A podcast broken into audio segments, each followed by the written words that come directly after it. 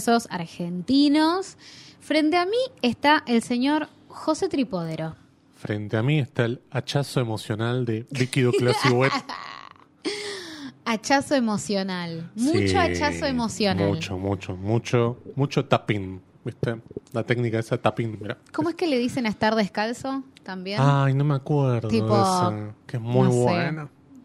Ay, no. grounding, tipo Algo una así, cosa claro. así. Ah, grounding, es verdad. Estar, de- estar en patas. Claro. Nosotros le decimos. Claro, cruzando la General Paz es estar en patas. ¿Cómo, cómo está? ¿Cuántos hacha- ¿Cómo estás? ¿Cuántos hachazos emocionales hiciste hoy? Eso no es necesariamente bueno, lo de hachazo emocional. ¿No? Porque puede Ah, ser un bajonazo, no ¿no? bien.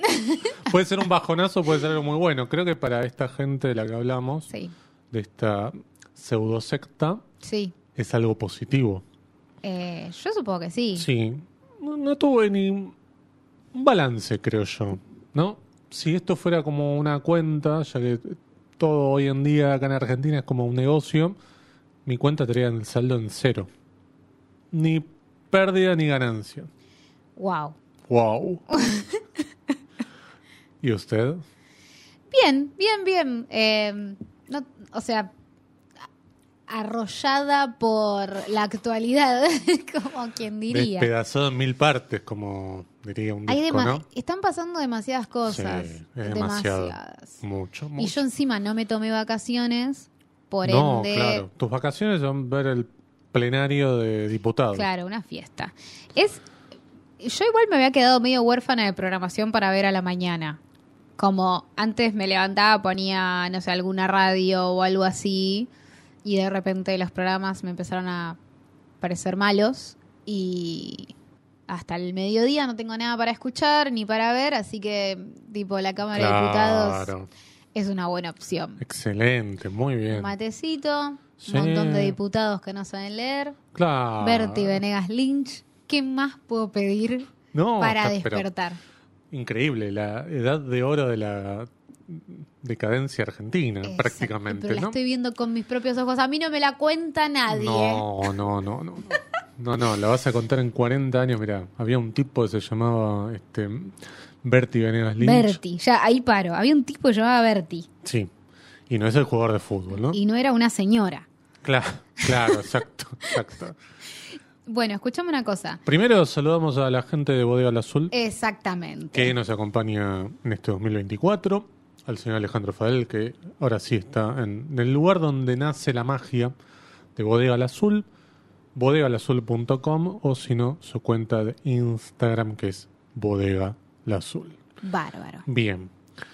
El episodio pasado tuvo mucho eco, la verdad Sí. estamos muy contentos. El episodio sobre historias extraordinarias con Sebastián Rothstein. Así es. Y tenemos algunos comentarios que nos han llegado. Sí. Ustedes acuérdense que también pueden comentar libremente. Yes. Yo publico hasta, hasta si ponen algo raro y no lo entiendo, lo Sí, sí, hay, hay uno que pusiste acá que digo, va, a ver. Alberto dice, gran episodio, un capo Rothstein, qué lindo volver a escuchar nuestras anécdotas juveniles. A- asumo que es Alberto Rojas Apple, Claro. así que le mandamos un saludo. Muy bien. ¿Cómo eras como alumna con él? Bien, Bien. bien, sí, sí. Sí, era, era, éramos amigos de Ah. tipo, era como, era una amistad Claro, muy bien. estudiantil, era como de los profes copados, eso quiero decir. Bien. Facundo, gracias por 90 minutos de entretenimiento, información y buen gusto. Eje. Ganas de salir a la puta a buscar obras del arquitecto del diablo.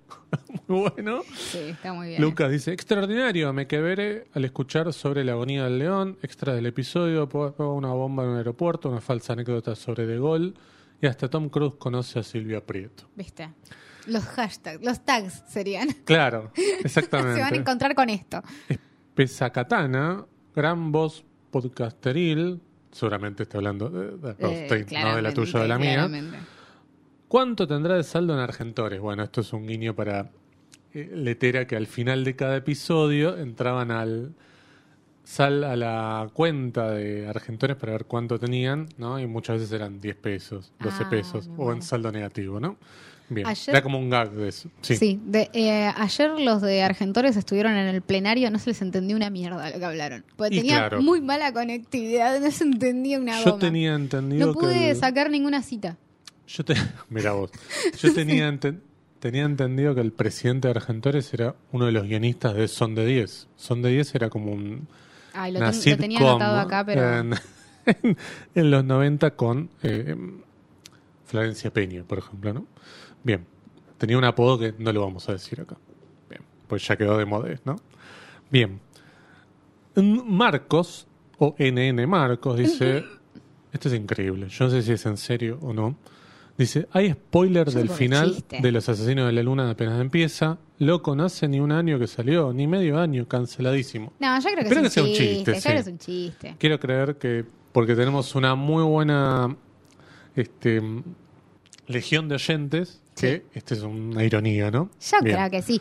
Em, por si alguien igual no escuchó el anterior y en este momento está pensando en ir a escucharlo, no hay No spoiler. spoileamos, Quédese no, no, tranquila. no, nada, nada, nada. Sí. Julián Marcel, un habitué, dice, creo que es el mejor episodio con invitados del podcast. Realmente espectacular las intervenciones de Sebastián.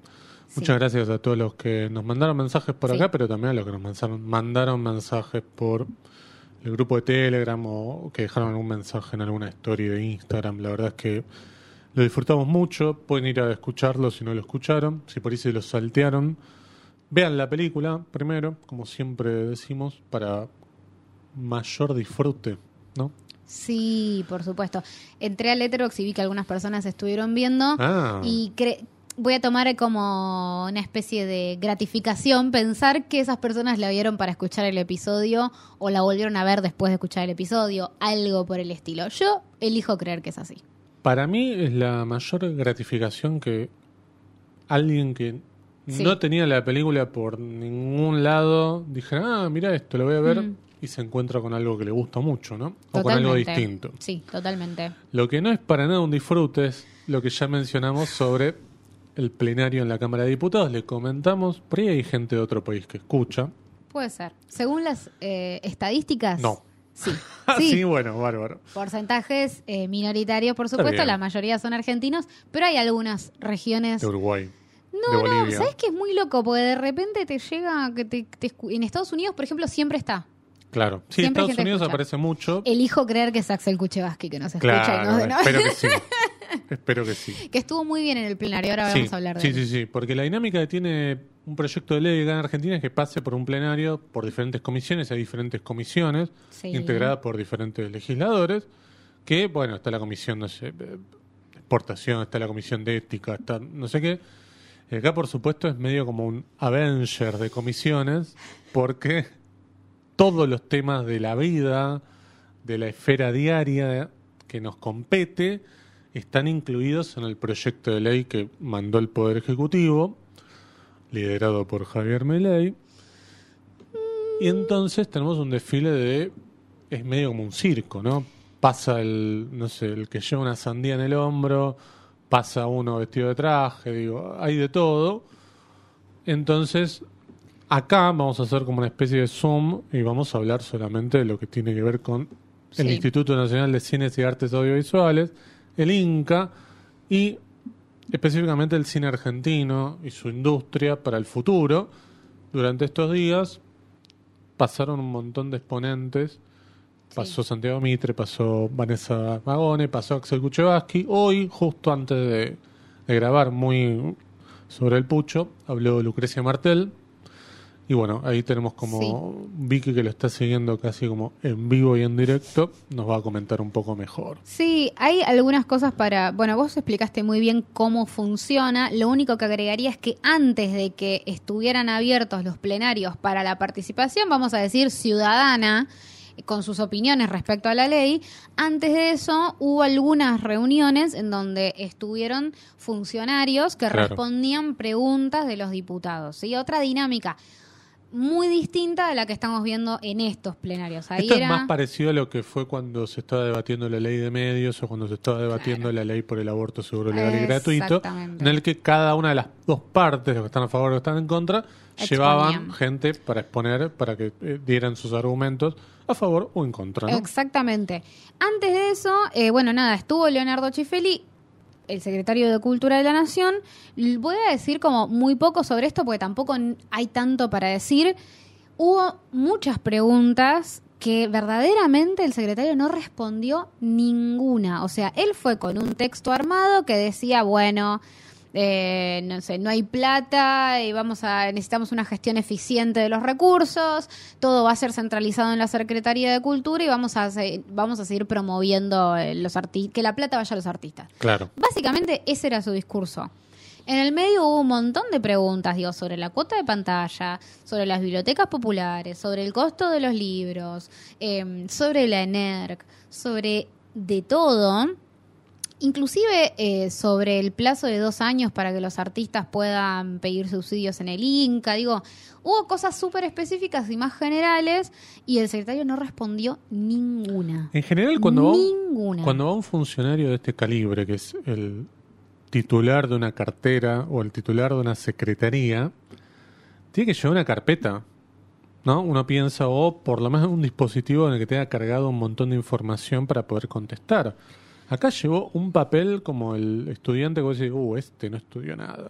Pero Porque trajo una hoja y un lápiz nada más. Vos pensás que pasaba, no sé, una hora de intervenciones o más de diputados y después volvían a responder ellos. Claro. Y ponele que había anotado un montón de cosas y una de las respuestas había sido eh, decirle a la diputada de San Juan eh, felicitaciones por el teatro de no sé qué. A este diputado decirle que no soy actor, por eso no me sé el libreto de memoria. A este que se quede tranquilo que vamos a seguir promoviendo la cultura. Contestaba lo que le convenía, nada más. pero aparte era la no profundidad comparado con encima en el momento en donde estaba el secretario de Educación, que verdaderamente se tomaba, no sé, 15, 20 minutos para responder todas las preguntas. Yo no estoy de acuerdo para nada con las cosas que proponía, pero sí debo decir que atendió a cada una de las consultas eh, y cumplía más la función de lo que se supone que estaba sucediendo ahí. Claro. De, de Chifeli, no sé qué, qué pasó después. No, claramente dejó evidenciado que él no tuvo nada que ver con No. la escritura de la no. parte vinculada a cultura, que ni lo consultaron, no tiene ni idea, y Fue hasta me animaría a decir el que ni lo proyecto, leyó. Claro, sí, sí, te juro que parecía eso. Parecía que no conocía lo que estaba defendiendo. Sí, se defendió un poquito ahí, tomando ese verbo, diciendo yo de los 18 años estoy en el arte o en la cultura. Por- Buah. Ser empresario y financiar obras de teatro que te dan ganancia no te convierten en una especie de mecenas, ¿no? Tampoco, digo, No, no, ni hablar. qué sé yo. Eh, bueno, y como decías vos, ahora ya llegó como el turno de la sociedad en re- con personas, distintas personas que, que hablan en representación de distintos sectores y Sí. demás, eh, de hacer también su- sus exposiciones. Eh, hay varias personas que hablaron sobre cultura dentro de lo que fue la de antes de ayer, es decir, la primera que, que por lo menos eh, pudimos ver. Se destacó que eh, participaron Santiago Mitre y Vanessa Ragone, entre otras personas. Yo quiero después hacer un comentario sobre la intervención de Marrale, que me pareció muy interesante y quizás Por un poco Sagay, que es opacada. el sindicato de actores, ¿no? Es que ahí pasó algo, bueno, lo digo antes, pero digo, pasó algo que es que como los artículos de derecho de autor y de propiedad intelectual no están dentro de la sección del capítulo 3 de cultura, ninguna de las secciones, ni de teatro, ni de na- na- na- nada, se a mí por lo menos se me pasaron bastante de largo. Entonces fue bastante revelador escuchar de repente a Jorge Marrale, por Sagay, hablar de que lo que se pretende con esta ley es que cada uno gestione sus derechos de propiedad intelectual individualmente. Y él decía, dice, imagínense, no sé, el secreto de sus ojos, que se proyectó en todo el mundo al mismo tiempo, cómo una, un individuo podría gestionar ese derecho de esa manera. Inviable. Claro, vas a ir a decirle, señor Xi Jinping, pasaron en un canal de China tres veces el secreto de sus ojos. ¿Me Claro. puede pagar ¿Cuánto me unos puede dólares? pagar? por- Claro, Le paso sí. mi cuenta de PayPal. No sé, ¿cómo haces? bueno, pero para esa idea Sí, también la tenían pensada boludo. para las exportaciones, ¿no? Que cada individuo negocie con los países del mundo, los países, perdón. Los Eh, países del mundo. con los países sus propios de no sé su propia venta y compra de, de servicios y bienes una cosa delirante ¿no? Exactamente. porque estamos es tan eh, obsceno lo de la ley, la idea de proponer este proyecto de ley, que encontramos cosas todos los días. Hoy encontré que también quieren quitar lo que está propuesto por ley, impuesto por ley, que es cada vez que viene un show internacional, por ejemplo, Ah, viene, no sé, Miley Cyrus, y por ley vos tenés que tener un telonero nacional. Lo cual está buenísimo, digo, porque le das un laburo Totalmente. a una banda emergente o a una banda, digamos. Y eso también lo van a sacar como algo obligatorio. Me Digo, da bronca esas cosas. ¿qué, qué te jode que una banda, pero además eh, le estarías cobrando a una empresa internacional? Digo, no, qué sé yo, me parecen como, como cosas delirantes. Pero sí, Em. estábamos con lo de con lo de Saga y también la, la parte de cultura, ¿no? Sí, sí, bueno, nada, quería mencionar eso de Marrale porque me parecía interesante y me parecía que dentro, por lo menos, de nuestros debates había quedado, eh, había pasado de largo por la magnitud sí, sí, de lo que es esta ley y es afecta directamente también al cine, por Yo ejemplo, si queremos puntualizar. Hasta que no lo escuché no me, no me había percatado No, yo de eso. tampoco, ¿eh? Es yo tampoco. increíble, sí. Y eh, habló, como decíamos antes, eh, Santiago Mitre, fue muy levantado. Yo creo que es muy interesante la postura de poner a dos personas, una junto a la otra, porque estuvo con, con Vanessa Ragone, dos personas que representan mucho en términos internacionales para nuestro cine, porque vienen de ganar eh, premios muy importantes y más que reconocidos, digo, el Oscar, el Golden Globe, las nominaciones. El balón de oro. El balón de oro. Qué increíble eso. Es increíble. Sí, No ni nos detengamos ahí porque no, es no, como... porque es abrir 10 Sí, puertas. Sí, sí, No, aparte es como promover la, la ignorancia. Pero lo de Santiago Mitre me parece espectacular que haya ido él. Porque es el director de la película más exitosa del año 2022. Y uno diría, ah, porque tiene miedo de que le saquen sus negocios con el Inca. No, la película estuvo producida por Amazon en un 100%, una película estadounidense. Y sin embargo, el tipo que tranquilamente se podría quedar en la casa porque podría tener, podría tener trabajo asegurado de acá no sé cuánto tiempo, el tipo fue a exponerse. Sí, sí, sí, sí, totalmente. Fue en a poner la defensa cara. de, del Instituto de Cine. Y también pensemos que su primera película tampoco la hizo en el Inca. Entonces los dos extremos de Santiago Mitre están por fuera del Inca, pero el Inca no es solamente significa como la idea que tienen algunos, que es como un banco al que vos vas a pedirle plata o subsidio o crédito, sino que es un lugar que cumple un montón de funciones. Algo de eso decía hoy Lucrecia Martel, pero no te Sí. quiero desordenar. No, no, no, es que está, está muy bueno eso, porque aparte yo creo que hay algo que es, por ejemplo, cuando se debatieron las asignaciones específicas, se hablaba de la cultura en términos de su valor simbólico, de su valor eh, para el desarrollo de una sociedad, ¿no? Hoy en día cambia la política de gobierno, cambia la ideología de todo un gobierno y se habla mucho más en términos económicos de la cultura, por ende ya no estamos hablando del valor simbólico de una obra y de lo, lo que emociona de una obra a un pueblo, sino que estamos hablando del el cine como una industria que genera divisas. Claro. Por eso fueron las personas que fueron a hablar en los términos que hablaron, por ejemplo, eh, Santiago Mitre hablando de que nuestro cine se exporta y que eh, una vez que hace el recorrido por todo el mundo con Argentina en 1985, eh, recibe admiración para nuestro cine y para nuestro país en el mundo. Es decir, él fue a hablar en ese aspecto, como decir, nuestro cine se exporta y si nuestro cine se exporta genera divisas extranjeras. Claro, totalmente. Mirá, ya que les gusta tanto hablar de números y que la plata de los chicos del Chaco.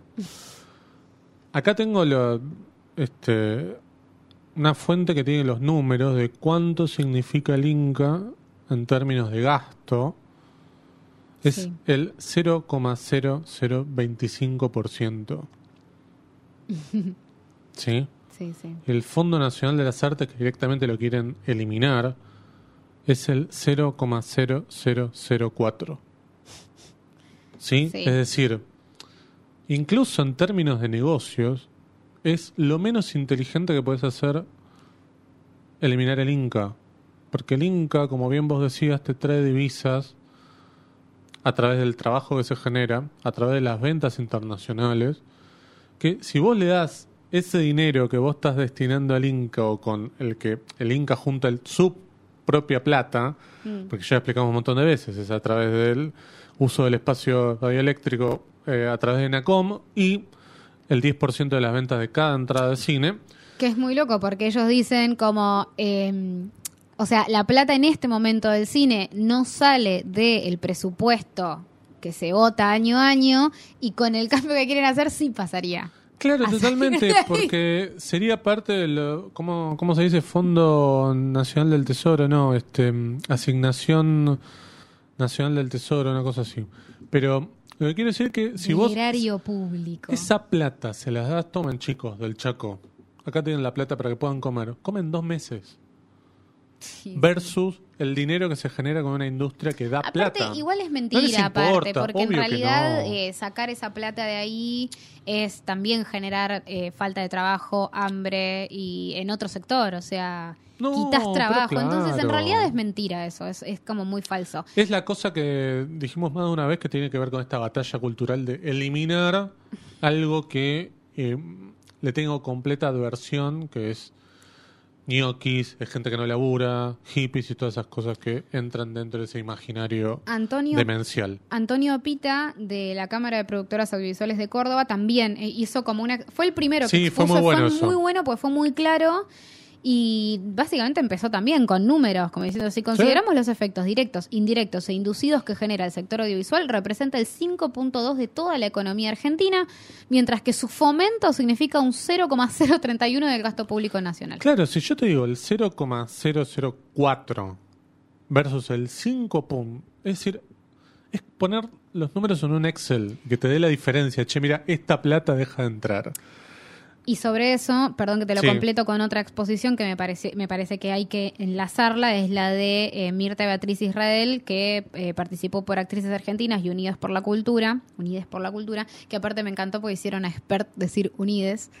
Eh, dice, como, dice, ¿qué más tenemos que agregar que no hayamos dicho en el 2022 cuando dimos la batalla por las prórrogas de las asignaciones específicas y que muchos de los legisladores y legisladoras que están acá nos acompañaron. Claro. O sea, dice, hay que explicar otra vez que en su mayoría son organismos autofinanciados.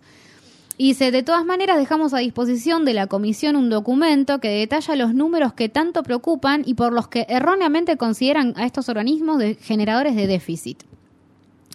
Y es así, o sea, Sí. son hasta ahora tres o cuatro días de escuchar gente dando números que claramente explican que eh, hay algo que está funcionando, que debería funcionar mejor, probablemente. Por supuesto. Pero Pero, lamentablemente no es la discusión que se está dando. Y ahí, y ahí tranquilamente podemos saltar a, a Lucrecia Martel hoy Sí. diciendo, eh, dejemos esta discusión para cuando se interioricen en el tema. Claro, pues no tienen la más puta idea de lo que están hablando. todo esté así, No. queremos hablar en serio. Sí, bueno, lo que expuso Lucrecia Martel para mí estuvo muy bueno desde el foco vinculado al Inca como un ente que cumple otras funciones, además de lo que yo decía de otorgar créditos, pero es también promover el cine argentino en el mundo, es el enlace del cine argentino con los festivales, con Cannes, con Berlín, con Venecia, con, perdón, con los vínculos que se generan con otros países.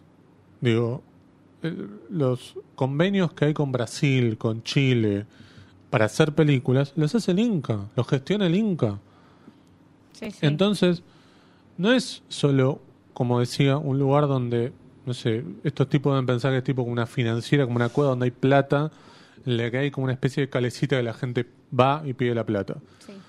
un poco quizás sea, pero quiero decir que no es la idea del Inca, la idea del Inca es cumplir un montón de cosas. Después ni hablar de lo que tiene que ver con el factor interno de la promoción de festivales, de concursos federales, un montón de cosas que se perderían. Y estamos hablando de algo que se está tomando una decisión en muy poco tiempo y que generaría un efecto, no quiero decir de por vida, pero que va a ser muy, Muy difícil, difícil. volver a, a construirlo. Sí, ¿sí? sí, muy difícil desarmarlo. Porque hay cosas que si vos las eliminás de cero, digo, un instituto, eh, saquemos el Inca, digo que el Inca, en el peor de los casos, salga la ley, estaría como muerto, muerto tipo eh, conectado a un aparato, viste, tipo agonizando, pero estaría. Pero en el caso del Fondo Nacional de las Artes, sería Uh. la eliminación absoluta. Sí. Y yo no sé si dentro de cuatro años, cuando venga otro gobierno, en el mejor de los casos, lo primero que diga sea, che, ¿sabes qué? Volvamos a crear el Fondo Nacional de las Artes. Porque lamentablemente estamos en un país en el cual cada vez que se implementa algo que es completamente negativo, queda para siempre. La mayoría de sus casos pensamos en el impuesto al cheque, que era como una cosa. No, no, esto es por momentáneo. Estamos todavía pagando el impuesto al cheque los que pagan. Después, lo del IVA al 21%, no, no, es provisorio, son unos meses, se acomodan estos números, después lo bajamos a 18, estamos al IVA al 21% hace no sé cuántos años. Entonces, también hay que considerar el, el eco que puede llegar a tener, el impacto que puede llegar a tener esto de acá mucho, mucho tiempo. Sí, es que también hay que reconocer que, em, digo, a ver, si este gobierno hace esto, si lo logra efectivamente, a los gobiernos que vengan les va a venir bárbara esa plata. Más Entonces vale. tampoco es que van a venir a hacer justicia, van a venir a hacerse los boludos y decir, bueno, mientras tanto, no viene joya. Es que la Listo. ley de cine que salió en 1994 costó un montón. Por eso. Y ahí. Digo- y después, bueno, nada, a ver, digo, hoy estamos hablando de tratar de que esto no prospere porque verdaderamente es un retroceso eh, impresionante. Lo haría como un par de notas al pie que tienen que ser reflexivas de- del propio sector para mí, que es. Es muy difícil que hoy estén todos diciendo que nadie está de acuerdo con cómo funciona el Inca, pero no lo destruyan por favor, y todo este tiempo no promovieron jamás eh, que las cosas cambien. Entonces, eh, es muy difícil también desde ese lugar. Y yo lo digo porque a mí me molesta mucho desde distintos eh, partidos o lo que fuese, con los que más eh, simpatizo, como decían. Eh, me molesta mucho la no reflexión interna y que sea pública. Es ¿no? que nunca Digamos, es momento, porque, parece, para claro, eso, nunca ¿no? es momento para discutir el para adentro. Y verdaderamente me parece que dejamos pasar el momento de discutir que para adentro La cinemateca. que digo, hoy nos permita, Nunca es momento, ¿no? claro, y que nos permita defender hoy con otras Sí. herramientas también el Inca, ¿no? Porque cuando decimos que Cristina Agüero forma parte del Consejo Asesor, ¿con qué cara defendemos que el Consejo Asesor no lo tiene que elegir el presidente del Inca? Totalmente. Entonces digo, me parece que también la dejamos pasar. Ah, No me voy a hacer cargo de esto porque digo, me parece que lo señalamos un montón de veces, pero Sí, la claro. dejaron pasar demasiado y hoy también se están pagando las consecuencias de eso. Pero más vale que sí. El problema también es que mm, lo que vos tenés es esto de, che, acá yo me paro con gente que en otro tipo de situaciones yo estaría al lado opuesto. Pero también te genera esa contradicción de decir, bueno, pero en, justo en este punto, en esta instancia en la que estamos, estamos defendiendo como lo mismo. Entonces es como muy, muy Es que por extraño y no hay como... Me parece que sí, hay como el el lugar del bien, si se quiere, es estar completamente en contra de esta ley en su totalidad. Totalmente. Pero cuando uno empieza a hilar un poco más fino, decís, che, bueno, en otras circunstancias vos estarías como en la vereda de enfrente, sin lugar a dudas. Pero, digo, más allá de eso, me parece que mm, también hay que considerar algo que, que es que, y esto es lo más triste, yo me llevo como cierta, cierta idea, que es estos países que mucha de esta gente libertaria defiende, estas cosas ya no se discuten más. No. Bueno, Están es que- discutiendo de cuánto le cobramos a Netflix. Y acá no podemos discutir eso. No, es que ahí están, ahí estamos, vuelvo un segundo para atrás, pero digo, el Inca y la cultura y todos estos fondos de fomento y estos institutos son muchísimos más, son muchísimo más grandes que un personaje que es un papelón, que una mala gestión eh, o que algunos casos de corrupción. Es muchísimo más grande Porque estamos que hablando de eso. algo estructural. Pero porque es porque estamos hablando, a ver, trasládalo, ¿viste cuando dicen la pelotudez de que un país es como una casa? Bueno, vamos Sí. a suponer que el instituto es el país. Vos no vas a discutir la democracia porque hubo un gobierno de mierda. Por lo menos creo que no es la base. Entonces digo, la idea es entender que conceptualmente es muchísimo más grande hablar de la Sí. cultura que hablar de no sé, lo, lo- las cosas a mejorar del Inca. Y lo más Entonces no podemos estar Sí. metiendo tampoco todo en la misma bolsa y decir, No, no, no, no, bueno, no. porque tampoco podemos agarrarnos de Cristina Agüero y decir cierran el Inca, porque no, es así. No, no. Entonces, Aparte bueno, se nada. muere Chris si se queda sin el Inca. ¿De dónde va a sacar la Si plata? hay un argumento a favor, Claro. es ese. Pero digo, lo peor de todo es que vos escuchás a Santiago Mitre y se nota que hay libertarios escuchando esto. Y después de que él expuso con argumentos, con claridad, o Vanessa también, o el, señor este de Córdoba, Pita, Sí, era, ¿no? Antonio Pita. Antonio Pita, que te están diciendo, no, no es con tu plata. Y vos tenés comentarios, con mi plata no. Y vos decís, ya perdés fe en la humanidad directamente, porque ya no hay una posibilidad de entrar en un vínculo dialéctico de, de superación, de decir, che, pará, me equivoqué, estuve diciendo esto como un loro y nunca lo pensé, nunca me puse a analizarlo, me están dando argumentos, voy a las fuentes, me fijo los números. No, es directamente estar en contra a pesar de que te están diciendo, che, mirá, este vaso es colorado. No, no es colorado, mentira, caca, cuca, caca, caca. Y mm, ahí es donde para mí ya hay como una desesperanza total de, de que esto, vos decís, che, por lo menos, no sé, escucharon el discurso de Santiago Mitre y por lo menos dos tipos pararon un poco y dijeron, para, a ver, me parece que no es tan así como yo creo. Y otra cosa también es que esto del yo con, con mi impuesto, con mi plata no quiero que se paguen impuestos, lo del impuesto de las entradas, que vos les explicás, che, pero es un 10%. Hermano, lo dijimos muchas veces, los complejos no te van a bajar 10% el precio de las entradas porque saquen ese impuesto. Pero es más ideológico, ¿entendés? Sí, por Es- supuesto. Es, es, mm, Pero vos les contraargumentás con la lógica de, che, pero no va, te va a salir más barato. Porque aparte no es que salía 3 y cuando apareció la ley de cine empezó a salir 3 con 10. O- No, perdón, 3 con 3. No. Es del valor de la entrada que ya estaba estipulado el 10%. No es ni siquiera un impuesto en el sentido de, como por ejemplo es el IVA. ¿Sí? sí, sí, Cuando vos sí. compras algo en negro, viste te debe haber pasado alguna vez que, no sé, querías comprar algo grande y te dicen, bueno, mira, sin factura en vez de 10 te sale 9, ¿viste? Acá no es así, no es que vas, te parás al lado del mostrador y decís al pibe de Hoyt, eh, che, pero si te pago en negro, ¿cuánto? No, pagás el 10% menos. No, no funciona así. Y sin embargo, te siguen diciendo con la mía no. Bueno, y aparte, es para la gente que va al cine. Mucha de la gente se queja, no va al cine. O va al cine una vez al año. Entonces no le cambia nada. Pero bueno, sí, es como vos decís, tiene que ver con una cosa No, más bien eh, cultural. Sí, es, es ideológico, es, es querer eh, Sí, claro. destruir eso. Yo Sí. creo que a, a mucha gente la convencieron de que había otra gente en un cumpleañitos Sí. y que si esa gente la destruimos, vos vas a estar en un Claro. cumpleañitos más lindo. Es que creen que Néstor Kirchner vino en mayo de 2013 y dijo, vamos a crear el Inca.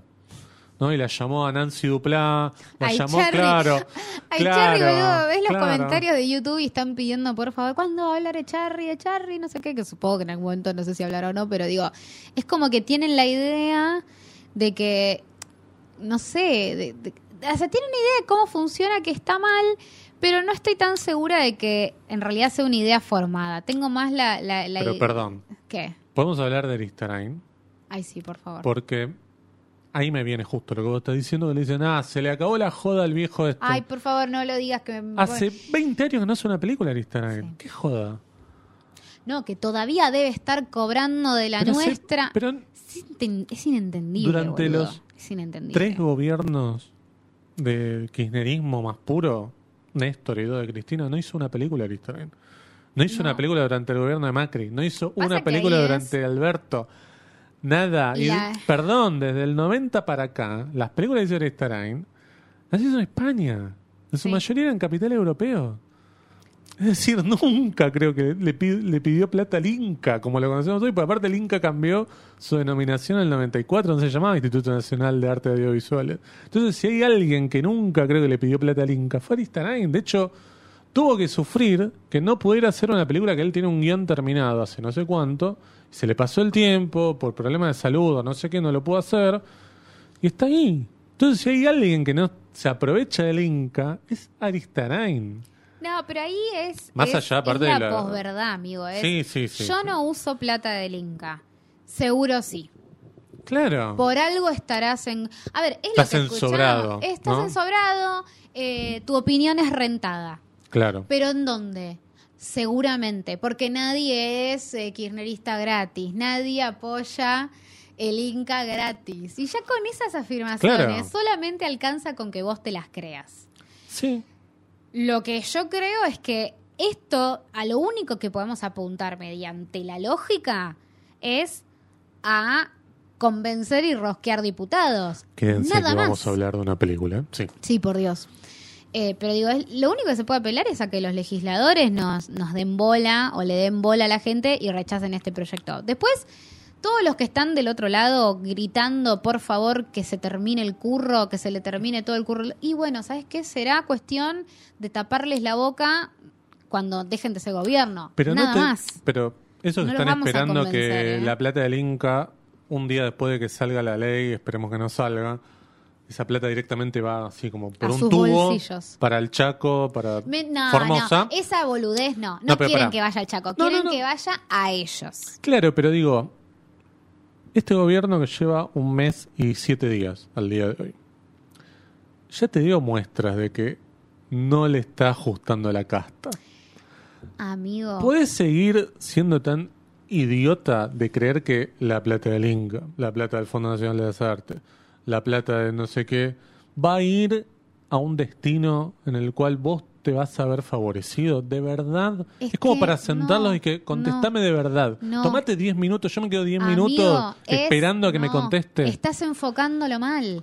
O sea, vos te estás olvidando que hay gente en este momento que dio una nota en televisión en Mar del Plata diciendo yo vengo porque yo me lo merezco y quiero que la gente que no tenga plata no pueda venir.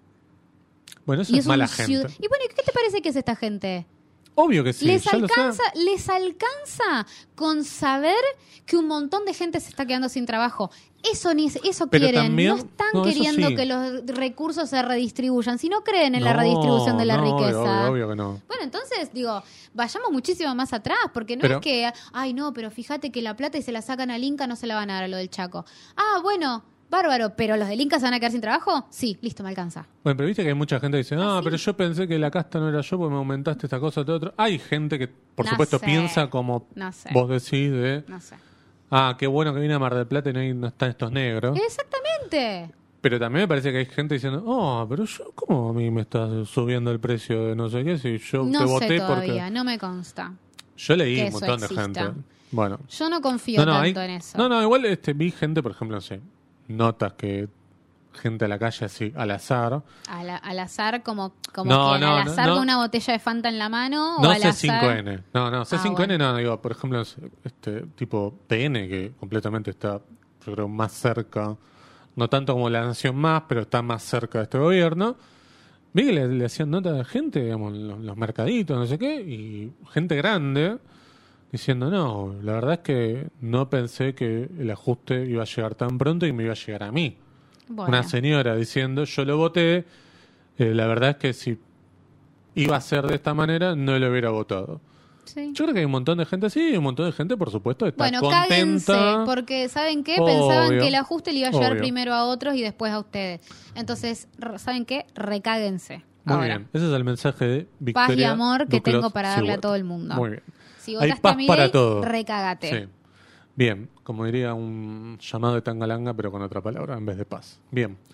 Eh, bueno, creo que tenemos Sí. para hablar de una película, una película que por supuesto nos colgamos un poco de la coyuntura, pero siempre viene bien hablar de, de este gran director que es Adolfo Aristarain. Vamos a hacer una pausa porque entra una musiquita y después hablamos de una película.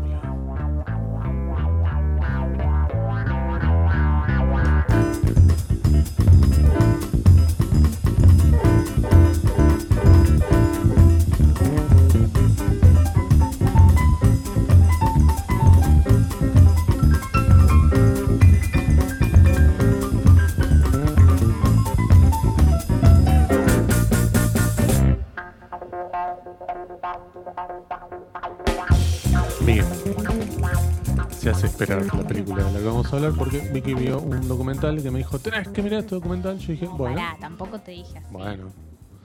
Estaba tratando de ponerle un poco de, shock. Eh, no, eh, sí, para que la gente Co- se Cita tus propias escuchando. palabras para ponerle shock, no las mías. Bueno, Vicky vio un documental, punto. Sí, O sea, es decir, data vi dura, nada más. Vicky vio un documental. Vi un documental. Solamente hago una, recomenda- una recomendación de un segundo, pues justamente creo que dialoga un poquito con lo que estuvimos hablando. Galazo, Pensar en Nacional, un documental de Federico Sosa que está para ver disponible de forma gratuita en Cinear. Sí, aprovechen Exacto, aprovechen los últimos Sí. respiros. de- Em, los últimos estertores del, del cinear, ¿no? Este documental es muy interesante porque Sí. recorre la figura de Norberto Galazo Claro que sí. y a partir de él la figura de las personas, las figuras históricas que ha hecho las biografías. Por ejemplo, yo me quedé muy fascinada con todo lo que hablan sobre Scalabrini Ortiz, por ejemplo. Claro. Como figuras que no todo el mundo lee, no, todo, no todos leímos, no todos leemos. Mm. No todos leímos, dice. Mirá, muy bien. Yo no, yo no, no había leído nada de Scalabrini Ortiz en absoluto, No, yo tampoco. no, no, no está dentro de las cosas que me haya topado en la vida. De Juan L. Ortiz leí, pero de Escalarín Ortiz no. Juan L. Ortiz. Sí. Em, entonces me parece muy interesante cómo acerca esas ideas y aparte creo que dialoga directamente con la actualidad. La Sí. película empieza con el gobierno de Macri y empieza con Galazo diciendo, bueno, habrá que hacer una reflexión porque Macri no salió de la nada. Uy, sí. Sí, y automáticamente empiezan a hablar, cuando empiezan a hablar de Scalabrini Ortiz, empiezan a hablar un montón de cosas respecto, por ejemplo, de la defensa de los ferrocarriles del Estado, de cómo esas cosas son las que le dan identidad a una nación. Eh, entonces me parece que es un documental como muy educativo, digo, lo vas a ver y creo que si no sabes del tema vas a aprender un montón de cosas o por lo menos te va a abrir un montón de ventanas donde después puedes seguir yendo a buscar o leer o lo que fuese. Eh, y rescata una figura de un tipo que básicamente es como un ensayista y un Sí, sí, sí, sí, pensador de, muy interesante. de nuestra realidad. Habla muy bien, es muy elocuente y me parece un muy lindo documental para ver en este contexto y repensar un poco eh, en qué Bien. cosas defendemos cuando hablamos de lo nacional. Duración, Eh, dura, una creo horita que diez. Sí, dura 83 minutos más o menos, creo. Eh, no, no, es, no es muy largo. Está O bien. sea, para hacer un documental quizás se les haga un poquitito más largo, que a veces hemos hablado de esto, de esta sensación a veces de un poquito más largo de lo que debería. Puede ser, pero a mí igual me resultó muy interesante. Bien, así que si quieren ver un estreno gratis todavía, pueden ir a Cinear a ver eh, este documental. Se llama Galazo. Pensar en Nacional. Muy bien. Bárbaro. Entonces, damos vuelta a la página, algo que nunca se hizo, ¿eh? nunca se dijo, mejor dicho. Y vamos a hablar de una película que se llama ¿Cómo? La parte del león Así es. de Adolfo Aristarain, eso ya lo mencionamos. Sí. Lo que no mencionamos es que es la ópera prima de Adolfo Einstein. ¿Cuántos directores, no solamente en el cine argentino, sino en el mundo mundial, En el mundo mundial, en todos los países del en todos los planeta. países del mundo, ¿sí? Sí. del mundo en que habitamos. Hay directores con semejante ópera prima, ¿no? Very difficult. Y Aristarain se despacha con un thriller bien de los 70, un thriller que si estuviera hablado en inglés y protagonizado por otros actores anglosajones, estaríamos diciendo New Hollywood, porque sí, una película del año 78 una- claramente dialoga con un montón de películas que en ese momento se estaban dando, digo, películas de Lumet, películas de Friedkin, películas de Coppola, la parte más de la conversación, si se Uh. quiere, toda esta cosa de la paranoia. Puf. Y esta película hecha en dictadura, además, ¿no? Bien. Um, ¿Querés contar brevemente Un poquito de qué se trata. sinopsis? Exactamente. Tenemos en principio eh, lo que se nos presenta como dos mundos. El mundo de un hombre que se está divorciando, que está interpretado por Julio de Gracia siendo de Bruno Di Toro, un tipo medio apostando a negocios sin sentido. Su ex esposa medio que lo tiene muy subestimado por esto y se quieren divorciar. Como en un momento medio de caída en picada de, de- de su vida. Y por otro lado nos presentan a eh, unos delincuentes que planean y ejecutan el robo a un banco que se complica y el dinero queda como eh, a mitad de camino, por decirlo de alguna manera. Estas dos historias, que en principio se toman, no sé, 10 minutos más o menos para desarrollar un poquito de cada, confluyen lógicamente en que este hombre, Bruno Di Toro, va a encontrar ese dinero que quedó a mitad de camino por estos delincuentes que están interpretados por Ulises Dumont y Julio Chávez. Julio Chávez, joven, jovenísimo. Sí. sí, para quienes no la conocen, Vicky le gusta inventar palabras. Sí, sí, sí, sí. Em, y eh, claramente este hombre empieza como, encuentra este dinero, es muchísimo dinero, y a partir de ahí un mundo de posibilidades, ¿no? Digo, eh, todo lo que él puede hacer y con ese dinero, ¿qué es lo que él desea hacer? Digo, desea recuperar lo que está a punto de perder, desea crear algo nuevo.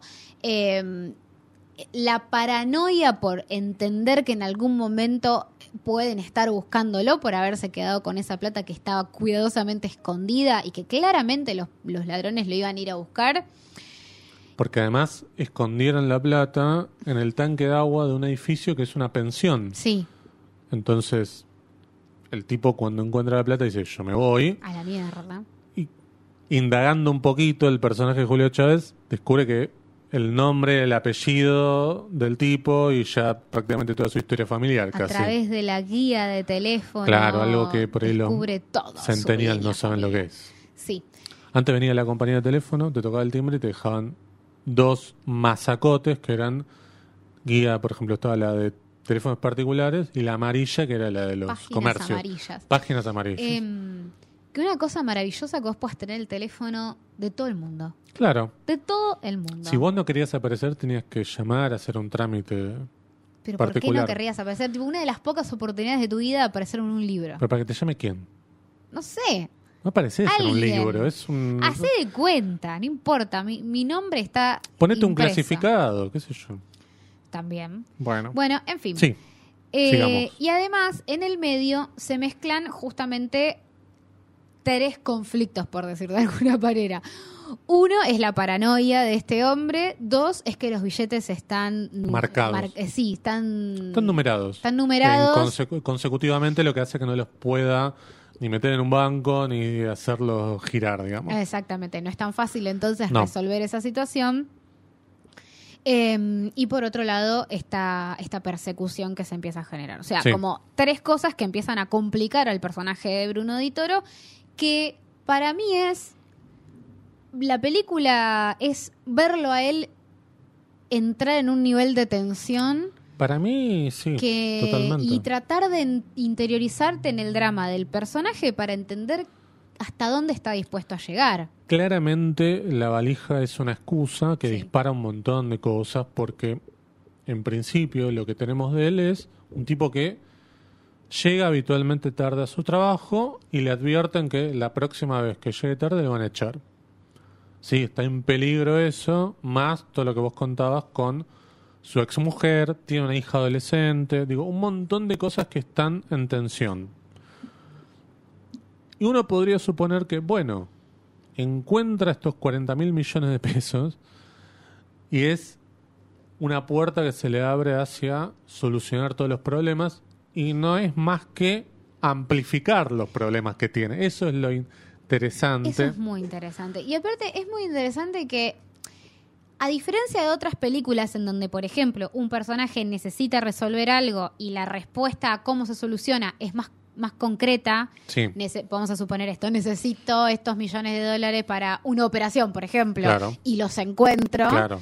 Acá no es tan concreto el destino y eso me parece que es lo que hace que la película sea tan incierta o el destino del protagonista sea tan incierto, porque en realidad esa puerta abierta es una puerta abierta a la nada, porque el tipo no sabe qué hacer con todo eso, lo único que sabe es ponérselo abajo del brazo, apretarlo fuerte y seguir para adelante, pero en realidad prácticamente nunca emplea ese dinero. Eso es súper interesante. Digo, verdaderamente no sabe qué hacer. No es un tipo que necesita esa plata para lograr lo que quiere, porque no sabe qué quiere. Cuando se junta con la mujer en lo que es una cita con el abogado para ver el tema de los papeles del divorcio. Sí, ahí ya asterisco, notas de la época, esta cosa de les doy un par de días, eh, piénsenlo bien, ¿viste? Esa Sí, cosa como por de intentar que alguien no se divorcie. Es como cometer un pecado mortal, ¿no? Es como, ¿en serio van a entrar en esta? Bueno, hablamos, no, no quiero volver otra vez a la cosa de diputado además, pero con el gobierno de Alfonsín salió el divorcio. ¿sí? Claro. Ah, hasta esta época era como una cosa, wow, estaba muy mal visto, ¿no? Bien. Cuestión que yo decía, se junta con la mujer, tiene esta charla y él le comenta de, eh, tengo un negocio con un amigo, con un criadero de nutrias. Eso una cosa como muy... No parece ser el mejor negocio del mundo o es No. simplemente como un tiro al aire a ver qué pasa. Sí. Y mm, es un personaje además, vos decías Julio Gracia haciendo de Bruno de Toro, yo diría Julio Gracia haciendo de Julio Gracia, prácticamente, Bueno, sí, ¿no? haciendo un personaje más de Julio de Gracia. Claro, pero es un personaje que está todo el tiempo abatido, todo el tiempo está como cabizbajo, con la cabeza agachada. No, nunca lo vemos, ni siquiera hace una mueca. de- nunca está liberado, siempre está tenso, ¿no? Por supuesto, una vez que encuentra esa plata y sabe que hay unos tipos que lo están persiguiendo, por supuesto, eso eleva su sensación de un peligro inminente. Pero todo el tiempo está como, la estoy pasando mal, nunca la está pasando bien. Nunca, No, nunca, no. ni cuando se junta con el amigo, ni cuando el amigo le propone que es el personaje de Arturo Mali, de bueno, hay una posibilidad que tengo de sacar la plata. Ni es, ahí. Un, es un infeliz, claramente. Claro, infeliz. totalmente. Por eso es muy interesante que mm, esta idea de que es medio como el, el- ese escenario de, bueno, ¿y vos qué harías si te encontrás un millón de dólares? Funciona muy bien, y hay un montón de películas de un tipo que encuentra una valija con plata. Sí. Siempre el tipo o la tipa que encuentra la plata es un desdichado, ¿no? Por un lado está esto que vos decías, un tipo que no tiene como el objetivo muy claro de qué hacer con la plata, y por otro lado tiene una vida que es un desastre y que la plata no le viene a solucionar nada. Exactamente. Viene a empeorar todo. Es clarísimo. Porque viene a poner en peligro a la familia de él, además de ponerlo en peligro a él, poner en peligro a los, al amigo, el único amigo que tiene. Digo, no viene a solucionar nada la plata. Bueno, esta idea que muchas veces se diga, tener lo que deseas se puede convertir en una maldición. Bueno, vos deseabas plata, pero ¿qué querés hacer con la plata? ¿Para qué? Claro. Porque ni siquiera es para... Por, por un lado tiene esta fantasía que no es muy clara tampoco, que es la de, bueno, me vuelvo a juntar con mi mujer y con mi hija y nos vamos no sé dónde. No es muy claro eso No, tampoco, no, ¿no? no. Él lo dice una vez, pero es como se lo dice al amigo y a la pareja del amigo, que es Luisina Brando. Están muy bien todos los actores, es Todos, increíble. todos. Salva, para no. Pará. Julio Chávez no me copa te iba a tanto, decir. ¿eh? Te iba a decir, sigamos desde el comienzo, porque puse a Sí. correr acá. Eh, lo primero que vemos es, eh, o una de las primeras cosas que vemos tiene que ver con el robo del auto, que Claro. es como esto que empieza como una estafa, que está eh, Julio Chávez con Ulises Dumont, bla, bla, bla, y hacen esta cosa de... No, no, no, no. Llega Julio Chávez con otro, Ah, pues son tres razón, al Ulises principio. Dumont después aparece y los cuestiona por haber hecho lo Llegan que hicieron. estos dos que son jóvenes a un estacionamiento que está Sí. a punto de eh, bajar la persiana. Y Sí. le dicen, no, no, pará, pará, que tenemos el auto, tenemos que sacarlo. Lo convencen al cuidador, que es el queridísimo Marcos Boinsky. Eh, Julio Chávez le da medio charla. Sí, mientras aparte el otro le tira una propina, como que lo está endulzando todo el tiempo, para Y- que el tipo no desconfíe. Claro, porque mientras el otro va a buscar un auto y a tratar de afanárselo, esto de juntar dos cables y llevárselo. Se pueden hablar, el cuidador se está por ir a la cancha, qué sé yo, y lo terminan matando de una manera. A mí me causó gracia porque soy de boca, pero. No, Claro. Porque, ¿Y por qué lo mataste? ¿Y por qué es de porque es River? de River. Sí, Bien. tiene un par de frases así la Eso es película que, Gracioso. que están graciosas, pero ese momento ya te habla como de unos personajes que son altamente traidores y Sí. de un personaje que interpreta Julio Chávez que es bastante impredecible. Claro. Porque cuando, como decís vos, Ulises Dumont le dice por qué mataron al tipo, él le dice por qué era de River en chiste y después le dice como, bueno, ¿por qué no tenía que haber testigos y punto? Chau. Ahí ¿Viste? tenés un cruce también que es muy interesante, que tiene que ver con dos tipos de ladrones. ¿no? El ladrón con códigos, que es Ulises Dumont, Sí. que medio que quiere hacer este afano para directamente irse a vivir a Madrid y quedarse tranquilo, ¿no? Un tipo que tiene muchas ambiciones. Sí. En un momento creo que le dice, mira, yo ni siquiera quiero 50 y 50, quiero una plata que me alcance, irme y ya está. En cambio el personaje de Julio Chávez es un joven, como bien vos decías, impulsivo, es de estos delincuentes más psicópatas, ¿sí? Quizás un poco Más tiene el que ver... ángel, tipo. Claro, más eso te iba a decir, es más Sí, medio una especie de Robledo Puch que disfruta de lo que hace Sí. y que no lo hace es por medio una- perverso. Sí, es muy perverso, sobre todo al, al final de la película y al final de su personaje. Ay, después llega. Mucha tensión. Mucha- Y, claro, pone en juego el, el peligro del objetivo que tienen estos dos delincuentes. ¿no? Para el mí- tercer delincuente muere fuera de cuadro porque no, No, lo vemos. necesitábamos para la trama. No, no, no, para mí está de más. Punto.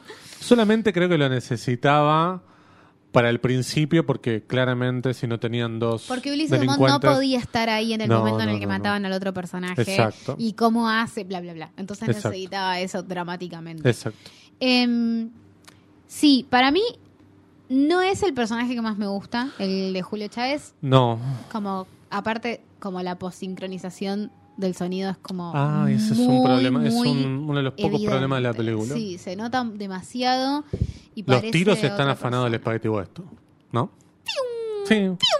Y es- no, digamos, no va. Es rarísimo, sí.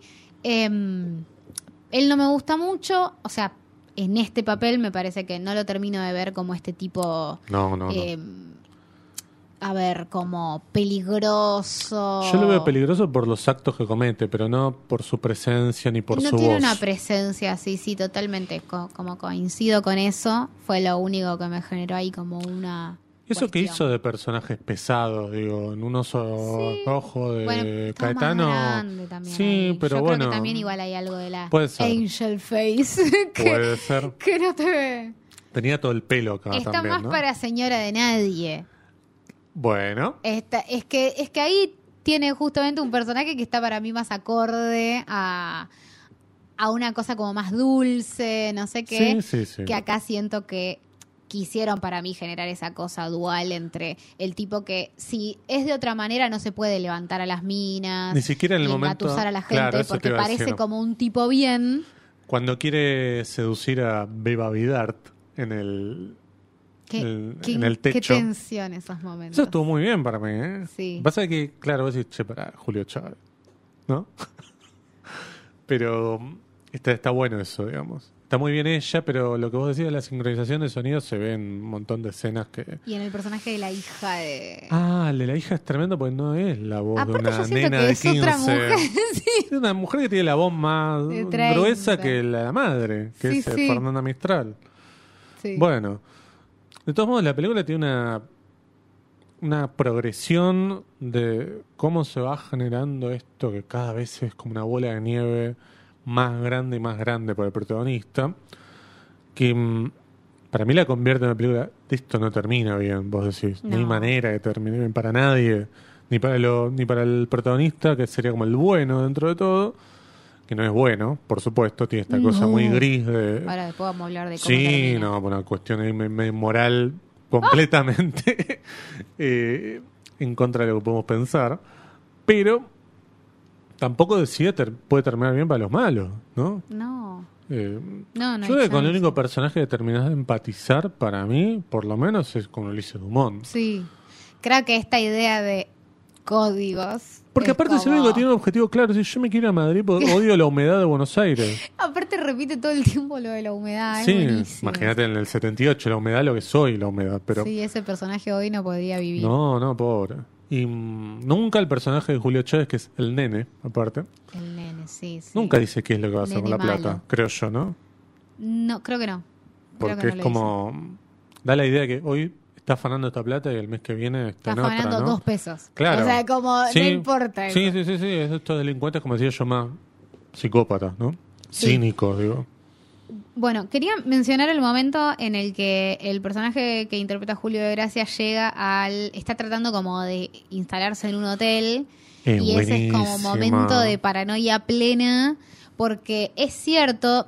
Es- me genera un poco. En un momento él está en un bar y tiene el bolso entre las piernas. Y lo aprieta con las piernas, que me parece como un gesto chiquito, pero muy interesante porque primero lo pone en evidencia y segundo Claro. porque la cámara está puesta de una manera en la que te hacen sentir que quizás lo estén viendo. Pero si vos mirás como con un poco de... intentás despegarte de la subjetividad que te propone la cámara, en realidad nadie lo está mirando. Nadie está viendo su bolso. En el bolso puede tener No, no, calzones. Digo, nadie, nadie está mirando eso, pero sí me parece que hay una construcción y ahí está justamente el punto de vista de la cámara que colabora con esa idea de che, quedaste sospechoso. Claro. ¿Viste? Y eso es lo que siente el personaje.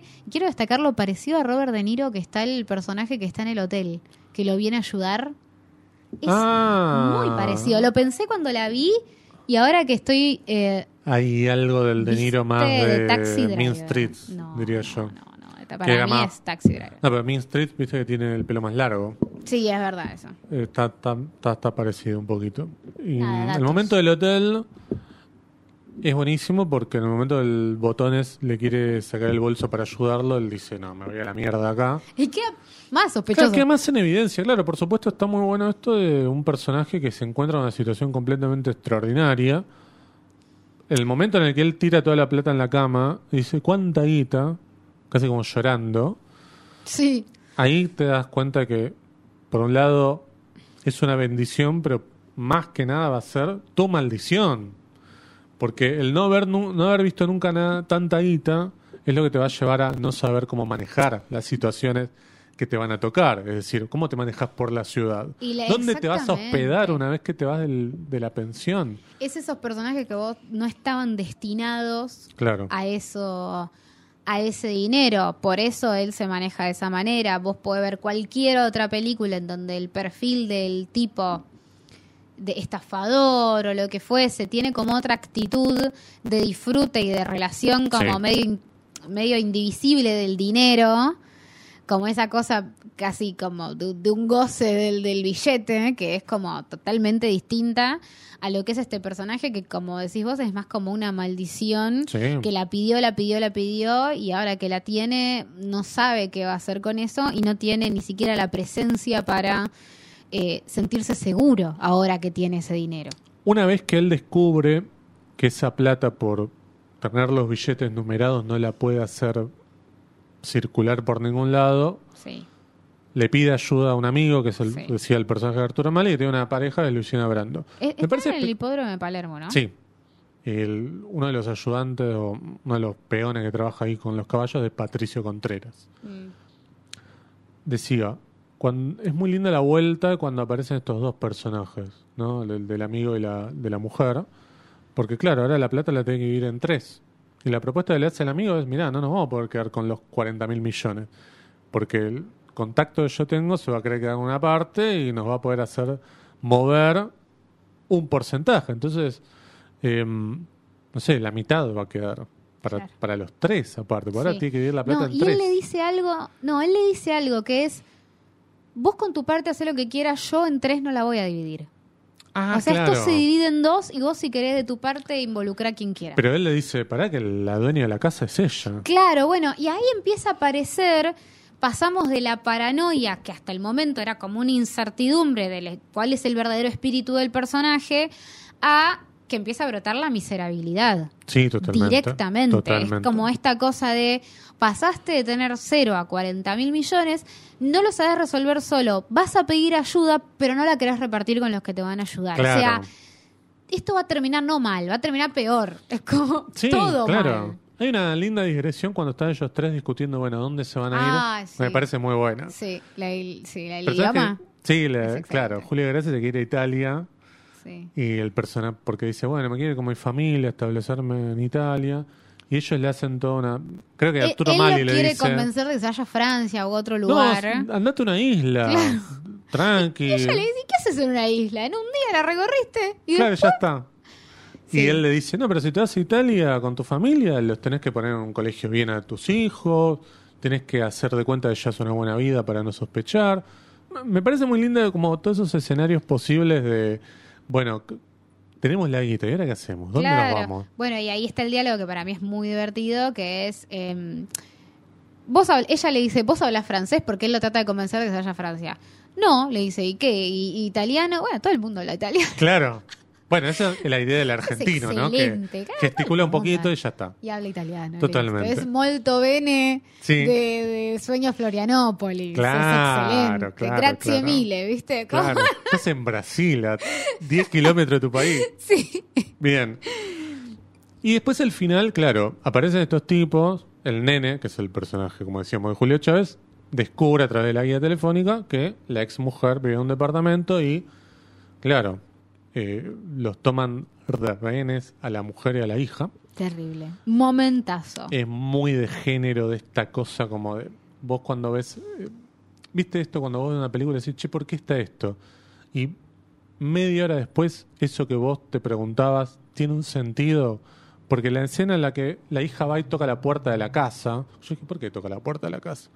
Entra y es una escena común, digamos, de presentación incluso de personaje de, de la hija. A la segunda vez que toca la puerta, el que está atrás es Ulises Dumont, ¿no? Y así entra él y después entra el nene.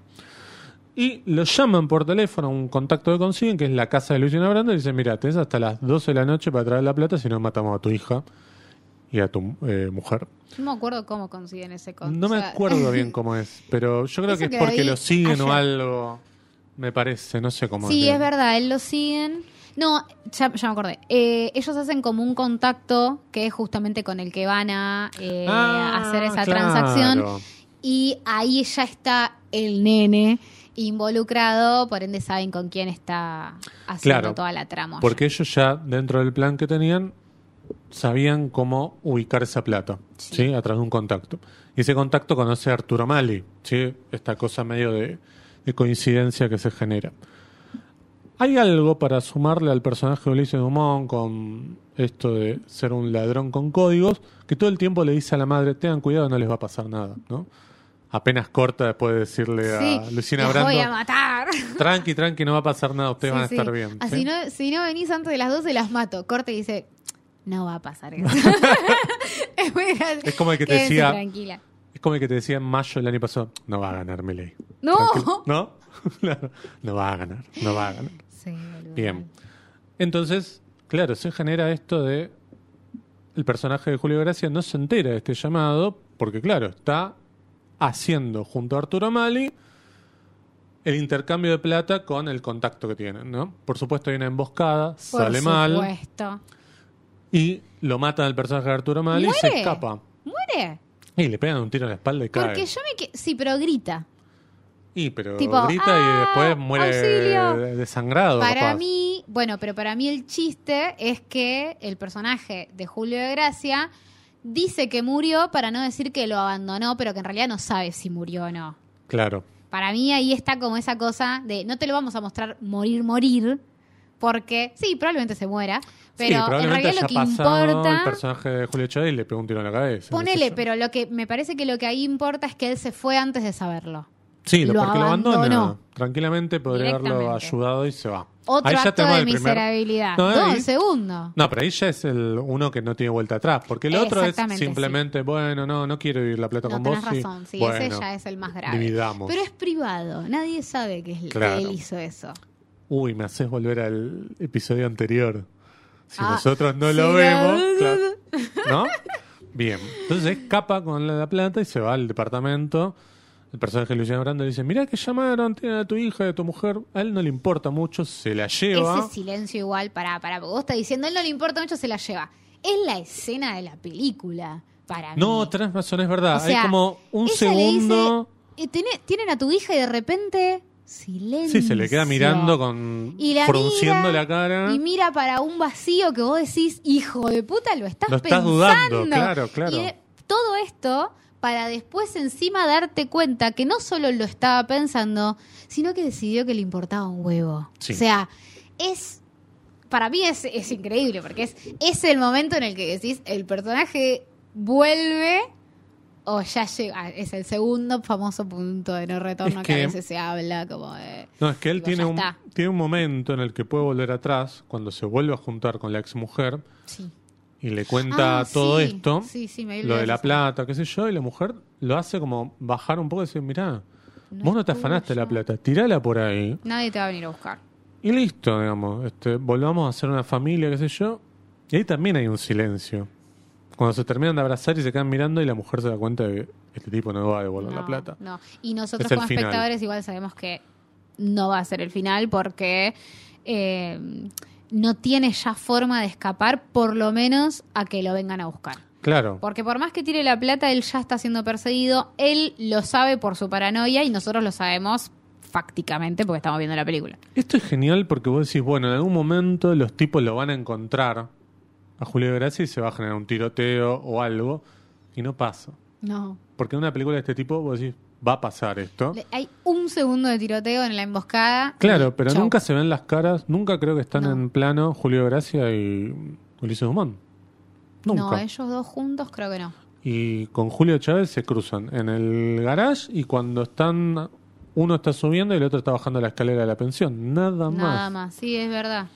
Y mm, el final, tenemos dos finales. El final de Julio Gracia escapando con Luciana Brando. Luciana Brando finalmente le pregunta, ¿pero dónde está? ¿Cómo se llama el personaje de Arturo Mali? Bueno, Em, ya te digo.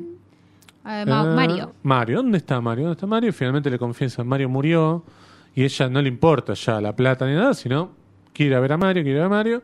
Hay un forcejeo. Porque él se la quiere llevar, yo creo que Sí, como parte llevar. un poco de decir, si yo no sé qué mierda hacer, por lo menos voy a hacer lo que iba a hacer mi amigo, que era llevarse a esta mina a una isla, por ejemplo. Claro. Entonces voy a hacer lo mismo que, así, que iba a hacer él, pero porque él no tiene proyección propia. Sí, en un momento me digo que la secuestra, porque dice, bueno, te voy a liberar cuando lleguemos a Mendoza, donde está el otro contacto, una cosa así. Mientras tanto, en paralelo, tenemos lo que sucede en la casa de él con la exmujer y la hija. Se genera un momento de tensión Muy entre la hija, que es Hablemos una de adolescente. eso. Hablemos de eso. Situación. Sí, Entra el personaje del nene, sí, en- entra a participar del secuestro. sí, y porque vuelve del estacionamiento. Sí, ya sabemos que es más. Porque aparte cree que va a ir para ahí el otro. O sea, todavía creen que el personaje es más bueno de lo que es. Claro, o más boludo de lo que es. Claro. Sí. En- que va a ir a rescatar a su familia, Claro, básicamente, creen. ¿no? Y em, todo se pone un poquito más violento porque el personaje es más violento. Y hay como una cosa de que la piba como que se cruza de piernas y lo empieza a mirar como sugerentemente. Yo en ese momento pensaba que era todo más un plan de la piba. Dije, para, ¿qué significa esta escena? Digo, ¿la pendeja es más inteligente de lo que nosotros pensamos o es una pendeja pelotuda para darle un bife? Como que...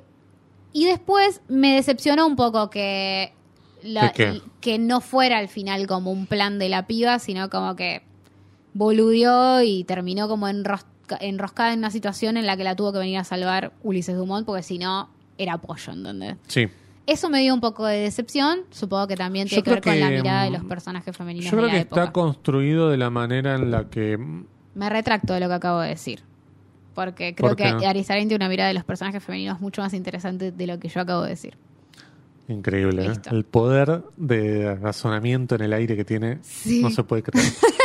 Sigamos. Igual No, me me, decepcionó igual el, la Pero escena. para mí, la mm, chica Sí. va construyéndose de una manera en la que vos ves que es muy adolescente, en el sentido de es muy prepotente, le contesta a la madre, siempre tiene como alguna contestación chispeante. Sí, es una tarada, una Claro. adolescente tarada como Claro. todas las adolescentes. Claro. Se genera esto que vos decías. Para mí, cuando. Creo que es cuando tocan las 12, que ahí es como una especie que detona algo, ¿no? Y El personaje ahí- de Ulises Dumont dice: Ya está, no va a venir. Vámonos, no sé, se terminó. No va. Creo que dice algo así como: No vamos a ver la plata, una cosa así. Y mm, este dice: Bueno, probablemente el personaje, el nene, sepa que no va a tener la plata, pero por lo menos me voy a llevar esto. Por eso se la lleva la chica a la habitación Terrible. golpea a Luis Dumont, lo deja ahí medio tirado.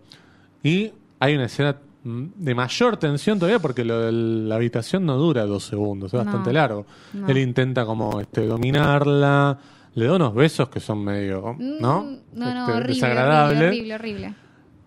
Vos, Dumont, medio que lo viste que no cayó inconsciente. Cuando se termina de incorporar, se levanta, entra a la habitación y lo caga a tiros, los peores tiros de la película para mí. Pues le pegamos cinco Totalmente tiros y no es como. direccionados hacia Claro. la nada. Pero Para mí ahí había chica. dos posibilidades. Uno era que la piba agarre. Yo pensé que le iba a dar en la cabeza con el velador. O que ser. le iba a agarrar el arma que la deja cerca. Digo, yo pensaba que esa construcción era una construcción para reivindicar un poco el personaje de la piba que, que estaba. lleva a tener una acción positiva. Sí, porque como que ella está tentando al diablo en ese momento, porque verdaderamente la escena sugiere no que él la mira, o sea, sí sugiere que él la mira con otros ojos, pero sí sugiere también que ella está provocando una, un cruce con él. Igual. Porque para- ya había pasado cuando él entra a la casa anteriormente. Sí, porque él entra haciéndose pasar por un investigador Y privado. ella todo el tiempo está como haciéndose la linda. Sí, eh, él le dice, bueno, no está tu mamá o tu papá, espero abajo cuando lleguen. Y ella lo invita a Dice, pasar. no, pase, pero no tenés miedo, le dice él. ¿Miedo de qué? Claro, dice, ¿no? sí.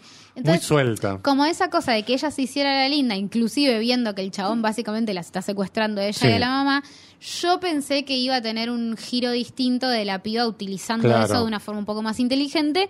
Me decepcionó un poco que en realidad solamente esté puesto ahí para que Ulises Dumont termine con el otro personaje. Claro, que sea Raro. finalmente como la El- gota que rebalsa el vaso, ya este tipo me tiene harto. Y él la rescata. Y vos decís, ah, pero entonces la piba esta se ha mandado una cagada mayor. Porque antes el personaje del nene lo había cagado a palos a Larsen. Sí. No dijimos hasta ahora. Larsen, Acá sí, está el chiste de los nombres cruzados de Tiempo de Revancha, ¿no? Porque Ulises Dumont en esa película se llama Bruno Di Toro y Julio de Gracia se llama Larsen, acá es a la inversa, ¿no? Eso me parece muy divertido también que, que juegue con eso Aristarain. Y el final del personaje del protagonista, de Julio de Gracia, es que, bueno, Luciana Brando lo provoca, quedan ahí a un costado y le dice, bueno, matame. Ya está. No me acuerdo bien cómo le dice, pero le dice un diálogo muy, muy interesante.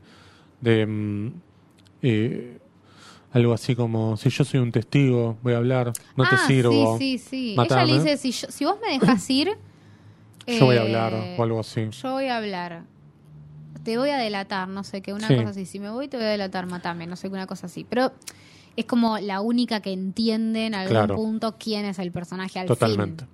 Totalmente. Digo, no lo supo su amigo, no lo supo su esposa, no lo supo su hija. Y él no lo supieron un- ni los ladrones, pero ella se dio cuenta. y él, ¿no? como es un pobre diablo, es un cobarde también. Es un cobarde. Porque no se anima ni siquiera a matarla y escapar con la plata. Queda ahí. Por eso la película tiene un final amargo, como todas las películas de los 70, las buenas, digo. Pensemos, del padrino para atrás, hasta la más tumba, digo. Tiene como eh, esta, este tipo de desenlaces, ¿no? Así que es una película maravillosa. Yo la vi en una copia que decía que era la de... mm, Restaurada por DAC. Exacto. Sí, está en YouTube. Sí. Eh, Está en Ocru también. Se ve bien. Se ve muy bien. Hay Se momentos que escucha se ve bien. medio oscuro. Sí. Yo el otro día, porque en el grupo hablaban y me puse a, a leer un poquito, y hay mucha mm, eh, copia que dicen 4K, pero son estas copias que se hacen medio por inteligencia artificial. No son copias 4K desde Ah, el negativo. claro, ¿Entendés? Lo de la DAC es oficial porque, bueno, no sé si lo hicieron desde el negativo o qué. Quiero creer que sí. Pero son estas copias digitales en 4K que, eh, nada, están buenas, pero ya lo hablamos alguna vez, ¿no? En términos de preservación, no es más que dilatar un poquito más la pérdida de ese material. No es que vos estás haciendo una restauración en fílmico para preservar, para Sí, guardarte sí, un máster o algo así. ¿sí? Así que, eh, nada, de todos modos la pueden ver en un, en un muy buen eh, formato, una muy buena calidad, ¿no? Que hasta hace unos años era verlo en formato volver, toda estirada y fea, ¿no? Bien, último día de la víctima, entonces, de Adolfo Aristarain, 1978, ópera prima de él. La parte del león. Perdón, la parte del león, ¿qué estoy diciendo? La parte del león de Adolfo Aristarain.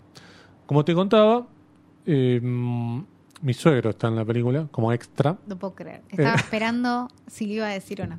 Sí, sí, mi suegro abre una puerta, en un momento se lo ve muy casi no nítido. Increíble. Trabajó con él, este, tira cable, qué sé yo, aprendió muchas cosas. Dijo que era un bastante severo eh. Eh, así que bueno, hizo sus primeras armas con, con él en el cine. Sí. Bien. Y mm, la música es muy buena también. Me encanta ese leitmotiv medio Ay, yacero. sí. Que todo el tiempo aparece, me, parece una cosa fascinante, ¿no? Una genialidad. ¿Cuántos, yo decía, cuántos directores darían o directoras por tener una ópera prima de este tipo, no? No quiero entrar en la dicotomía del Aristarain de los thrillers o del Aristarain de España. La verdad es yo, Aristarain, punto. Sí, yo creo que sí, creo que es por ahí. A mí me gustan más los thrillers, pero las películas que hizo, no sé, Un lugar en el mundo, para que no se nos ponga mal y triste Cristian Ponce, una película que nos gusta mucho. Eh, la ley de la frontera es una muy linda película.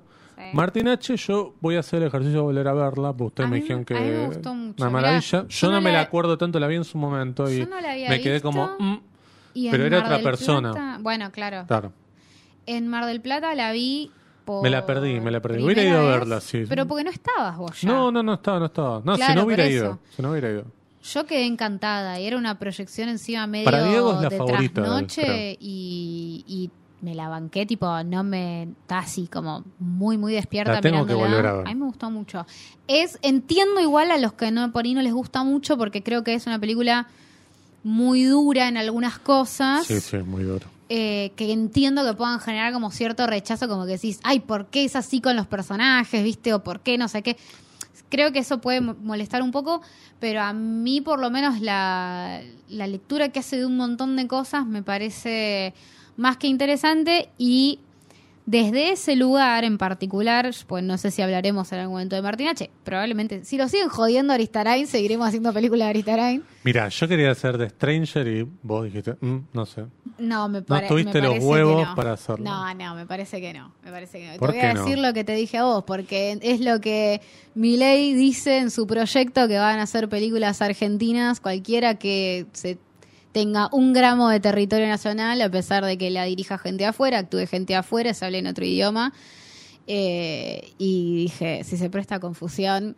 No, la podemos bueno. hacer más adelante. Por ahí. Creo que sí, así como hicimos Misántropo en algún, sí, en algún claro. momento. Misántropo no hay nada. Pero No hay ni un actor argentino. no, ni, no, no, ahí es más injustificable, pero esa no es una película argentina. No, de Stranger está toda filmada en Ezeiza, creer Ahí que es para Las mí Vegas. tienen como algo más, más, Sí. más simpático para, Sí, para poder eh, desarrollar mejor. Tiene un montón de cosas. Y sobre Martín H. te Y es la menos vista, perdón, de Stranger. que para mí es por eso ese es el entiendo cuando se habla generacionalmente de algunos tipos de pensamiento, como Sí. bueno, las generaciones que no sé, son medio antiderecho por generación, Claro. Pero me parece que el ejemplo de película como Martín H., por decir una, o Sí. por decir una medio punk, digamos, eh, es el ejemplo de un tipo que hoy tiene 80 años y que hizo una película más avanzada y, y abierta en un montón de sentidos en términos de la droga, el sexo, el arte, el, socialismo o el comunismo, o lo que quieras. Digo, en un montón de esos sentidos, la diversidad sexual, etcétera, etcétera, de lo que se hace hoy en día. Ay, mira, la y es un que, tipo que hoy tiene volver a ver. 80 años Sí. y hoy diríamos que los tipos de 80 años están como más anticuados en, su- en la forma de ver las cosas. No siempre. No siempre, no. No es así. La Mirá gente Scorsese, ¿no? hace cosas y después crece. Bueno, claro. Entonces me parece que, que habilita una discusión muy interesante. Sí, sí, sí. si sí, la sí, volvés sí. a ver y te gusta un poco la voy más, a ver, la, voy a ver. la Pero podemos yo hacer voy a ser el, primero que venga acá a decir, me equivoqué. Como yo voy a venir a decir The Stranger es una película argentina. The Stranger es una película argentina porque está producida por Hugo La Mónica. Claro. Digamos, Eh, ya Igual te voy a decir algo, yo no la vi, entonces No, no, está bien, me parece que estaría bueno Sí, verla sí, sí, y después sí. hacemos todo el ¿Sabes la, lo que podemos hacer? Podemos hacer las dos un día. Uy, sí, Doble hagamos, programa. Hagamos, me gusta. ¿No? Yo volví a ver Martín H. Vos viste Stranger Dale, y cada uno viene acá y cuenta sus verdades. Me gusta, me gusta. Bien, había otra cosa que vos habías planteado. Estamos ya como dándoles esto eh, en formato XL otra vez. A ver. Pero es esto que vos planteabas, vos qué harías con esa plata, ¿no? Uy, Dios. Sí. ¿Qué, emprendimiento? Sabes que no lo pensé seriamente, pero lo que sí pensé es Porque que tiene que ser algo así medio criar nutrias, como Claro. coso, tipo, no el sé. que trae como, mirá, yo conozco a un tipo que conoce una tecnología que todavía no salió y me dijo que hay que ponerla acá. ¿Viste? Siempre aparece uno que te dice, O algo medio, siempre quise tener esto. Claro. Que es una, poro- una poronga, no importa. yo pero siempre quise tener un quise- videoclub, ¿viste? Y vos decís, che, no, Claro. ya, me parece que no. Exactamente, Exactamente. Pero no, em, me acuerdo cuando empezó a hablarse del Bitcoin, ni siquiera de criptomonedas, primero se dijo Bitcoin, es medio como cuando apareció la curita, cuando decía apósito protector, se decía, che, apareció la curita, lo mismo con el Bitcoin, hace, no sé, 13 años, quizás digo que es más tecnológico se acuerde cuando apareció lo del Bitcoin, pero todo el mundo te decía, poné plata acá, poné plata acá, y todo el mundo decía, che, no, ¿cómo? No, una cosa de plata digital, ¿no? ¿Me van a robar? Y sí, la verdad que sí. Sí, la verdad pero, que pero nadie podía ver el futuro de esta manera. De No. todos modos, tampoco es que se convirtió en el negocio seguro. No, en absoluto. Digo, Pero yo sé. mi, mi pregunta es más como era era como ¿en qué invertirías como esto, como un negocio? No que sea un negocio, después por ahí no funciona. No que digas, che, voy a invertir en esto porque me va a dar mucha plata. Al Claro. contrario, voy a invertir en esto porque. Criadero de carpinchos. ¿viste? Claro, viste una boludez así. Voy a tener una empresa de peinar perritos bebé. Digo, cualquier Claro. cosa. En Ayer vi a una, una mamá y una hija que en la tele, mira lo que estaba mirando, ¿no? televisión pública todavía, que tenía un emprendimiento de una panadería para mascotas Ah, abierta a la calle. Y les va bien. Entré a Instagram Hermoso. todo y tiene un montón de seguidores, qué sé yo. Mucha interacción, está muy bien. Pero claro, yo digo, che, hagamos esto y... No sé, es como... Tenés que ¿viste el- tener esa plata. Claro, tener esa plata y la visión sí, también. Y mandar. yo No, y la panadería. decisión también, ¿eh? Porque decís, te pasa lo mismo que Julio de Gracia. No. Tenés la plata y decís, invertir acá, ¿te animás a invertirlo o lo pensás un poco más? Eh, lo pensás mucho, porque si tengo la plata, yo creo que más plata te hace ser más conservador, no sí. más audaz. Oh, oh, es lo Por que supuesto. odio de la gente con plata. Claro, claro. El exacto. miedo a gastarla. Yo lo que deseo en mi vida es que le abran la puerta a Amazon, venga Jeff Bezos. ¿No? Si nos vamos a fundir, nos fundimos todos. No, no, pero ¿sabes? Si se funde Galperín. por Marco Galperín. Claro, claro. Porque te tira esto de la, yo tuve esta idea, no sé qué, no tuviste una idea de un carajo, la afanaste. la- Mami. Claro. Pero sacando eso, la verdad es que no, no pensé así como invertir la plata de Julio de Gracia. Mira, En- yo en este momento, ¿Vos lo pensaste? en este, lo estoy pensando en este momento que estoy intentando Dejar de eh, fumar. No, ¿qué es eso? No, por Dios. Em, intentando tener una huerta y matando todas las semillas que germinan en mi poder, eh, invertiría en una alta huerta, pero ya toda armada. Pero que se encargue Tipo, alguien. No, no, yo me encargo después de que ya está. Tipo, claramente yo no la puedo hacer prosperar. Vos serías Sigourney Weaver en Master Gardener y llamarías Sí, a boludo. Joel. Edgerton, ¿no? Eso, Claro. invertiría en tener ese jardín. Pero tendrías un Joel No atendido por un nazi como en la película. atendido por un libertario, ¿viste? Claro. un ex libertario. Sí, alta película esa igual, ¿eh? Como Espectacular. la, la vimos Yo la puse en mi top 10. sí. Yo creo que también. No, vos no la pusiste Sí, la top puse. 10. ¿Top 10? La puse ¿O mencionada. top 25? Ah, no, no la puse en el top ¿Viste? 10, pero sí la mencioné. Ah, está bien, está bien. Porque Gran no me la olvidé. Pero sí, te, invertiría en tener ese jardín. Algo totalmente inútil, que ni idea si me puede dar ganancias de algo, pero... Yo creo que no le daba ganancia, lo hago no porque personaje puedo. de Sigourney Weaver. No, era... Era más como cuidar una especie de era tradición como familiar, ¿no? patrimonio del no sé qué mierda, una claro. cosa así. Qué tristeza cuando se lo hacen pelota. Perdón, estamos spoileando otra película, pero Sí, ves todas las plantitas ahí tiradas, me dio mucha pena. sí. Así que bueno, creo que invertiría en eso, Sí. en plantas crecidas. Y otra cosa Que son muy caras, no sé si lo saben. Sí, no, es Carísimo. caro, ¿no? Un plantín, 600 pesos. Una planta de 2 centímetros más cara, 6 mil. Y de ahí para arriba. Pero una 600 palmera de 2 metros, Pero 3 millones de 600 pesos. pesos caro. No, no, estoy diciendo una planta crecida, escala de vos te querés comprar la semillita apenas crecida, es Ah. barata. Después se te muere eso. Porque 600 pesos es tocar el timbre acá abajo. No, ya sale pero por 600 eso te pesos. digo, vos te compras esa porque decís es barata y la matás, porque es débil. Ah. Comprarte la planta fuerte y crecida es muchísimo más caro. Entonces yo las compraría fuertes y crecidas. ¿No hay un Monsanto Store para ir a comprar semillas? No. Semillas radiactivas. No, espero que no. Qué increíble te viene ya con Monsanto en la semilla, ¿no? Yo eso no lo sabía. Sí, sí, Me lo sí. explicaron hace poco. Sí. Y. qué sé yo. Otra cosa también, ya no estamos hablando de la película, por supuesto. Ya está, chicos. Si, si quieren irse. Otra cosa que sí, se pueden ir. Es como el cumpleaños que ya, viste, Sí, se fue todo el mundo. Nosotros nos quedamos chupando en Claro, la vida. claro, Ustedes, claro, si quieren, váyanse. Este, pagamos hasta la tal hora, ¿viste? Mentira, pues no pagamos. Pero, em, ¿Qué? no, decía que surgió esto que ayer anoche apareció en el chat. Lo que yo decía, así como el film bro, Tal film cis para mí. Ah, Sí, sí, sí. ¿Sí? Por supuesto, el film bro es algo completamente tóxico. Y vos decís, uy, por Dios. No, Me que cualquier encantó la director definición que encontré. de film bro. Sí, Sí, sí, sí. sí, sí. Porque Es se la tenía bueno. que explicar a una persona. Ah, no sabía lo que era film bro. Terminaba de entenderlo. Pero estuvo acá en el episodio de Sí, sí. Fiorella, que lo Sí, explicó muy sí, bien. pero creo. había como detalles que todavía no estaban pulidos. Entonces dije, ¿cómo hago? Porque no es fácil de explicar. Lo que pasa es que film bueno, bro tiene una buscar. connotación negativa. Sí, pero graciosa. Es como Graciosa. burla, es una burla. Si decirle a alguien que es un film Si bro se enoja al, que le decís film bro, es, Es más film bro bro. todavía. ¿sí? Sí. No es como el de la trampa de dedo que quiere sacarla más. Si te enojas, perdiste, ¿no? Sí, sí, sí, sí. Pero Film Sis para mí no tiene una connotación negativa. No lo digo, ah, ¿sabes qué? No, para Le mí encontré sí. el don. No, para, mí, no. sí, para no. mí es como el No, para film bro, pero hay que, hay que darle sentido a esa palabra. No, Pero porque para yo mí decía- es como reírte un poco. Un poquito, pero Sí. digo, qué sé yo, los fanáticos de Zack Snyder son complicados, no los Sí. que te defienden como si fuera un equipo de fútbol y vos decís, che, no Como es todas las cosas entre el machismo Sí. y que existen en la vida, cuando aplica a lo masculino es por tontos, cuando, es, es por brutos, cuando aplica a las mujeres es por taradas. Tiene que ser así en este sentido. Estamos perpetuando el machismo. igual- Vamos a hacerlo bien. La film cis tiene que ser como una tonta, naif. Para no, mí. pero yo Hay no lo que decía desde Hay que lado, dotarla ¿eh? de No. sentido para mí la palabra. Perdón, ese es el sentido de esto- Yo que lo No, digo, yo que vamos a acuñé empezar a este pensar. término ¿Vos acuñaste? de cis, no lo pensé de ese lado. ¿Desde qué lado lo pensaste? Lo pensé Para mí del tiene, lado- que ser, tiene que ser burlón de, de eso. Un poquito, pero ¿En lo que qué quiero sentido? decir. No, no, un poquito sí hay algo, pero es siempre. No me parece tóxico. Sí, el que viene y te Ah, hace la lista bueno. de.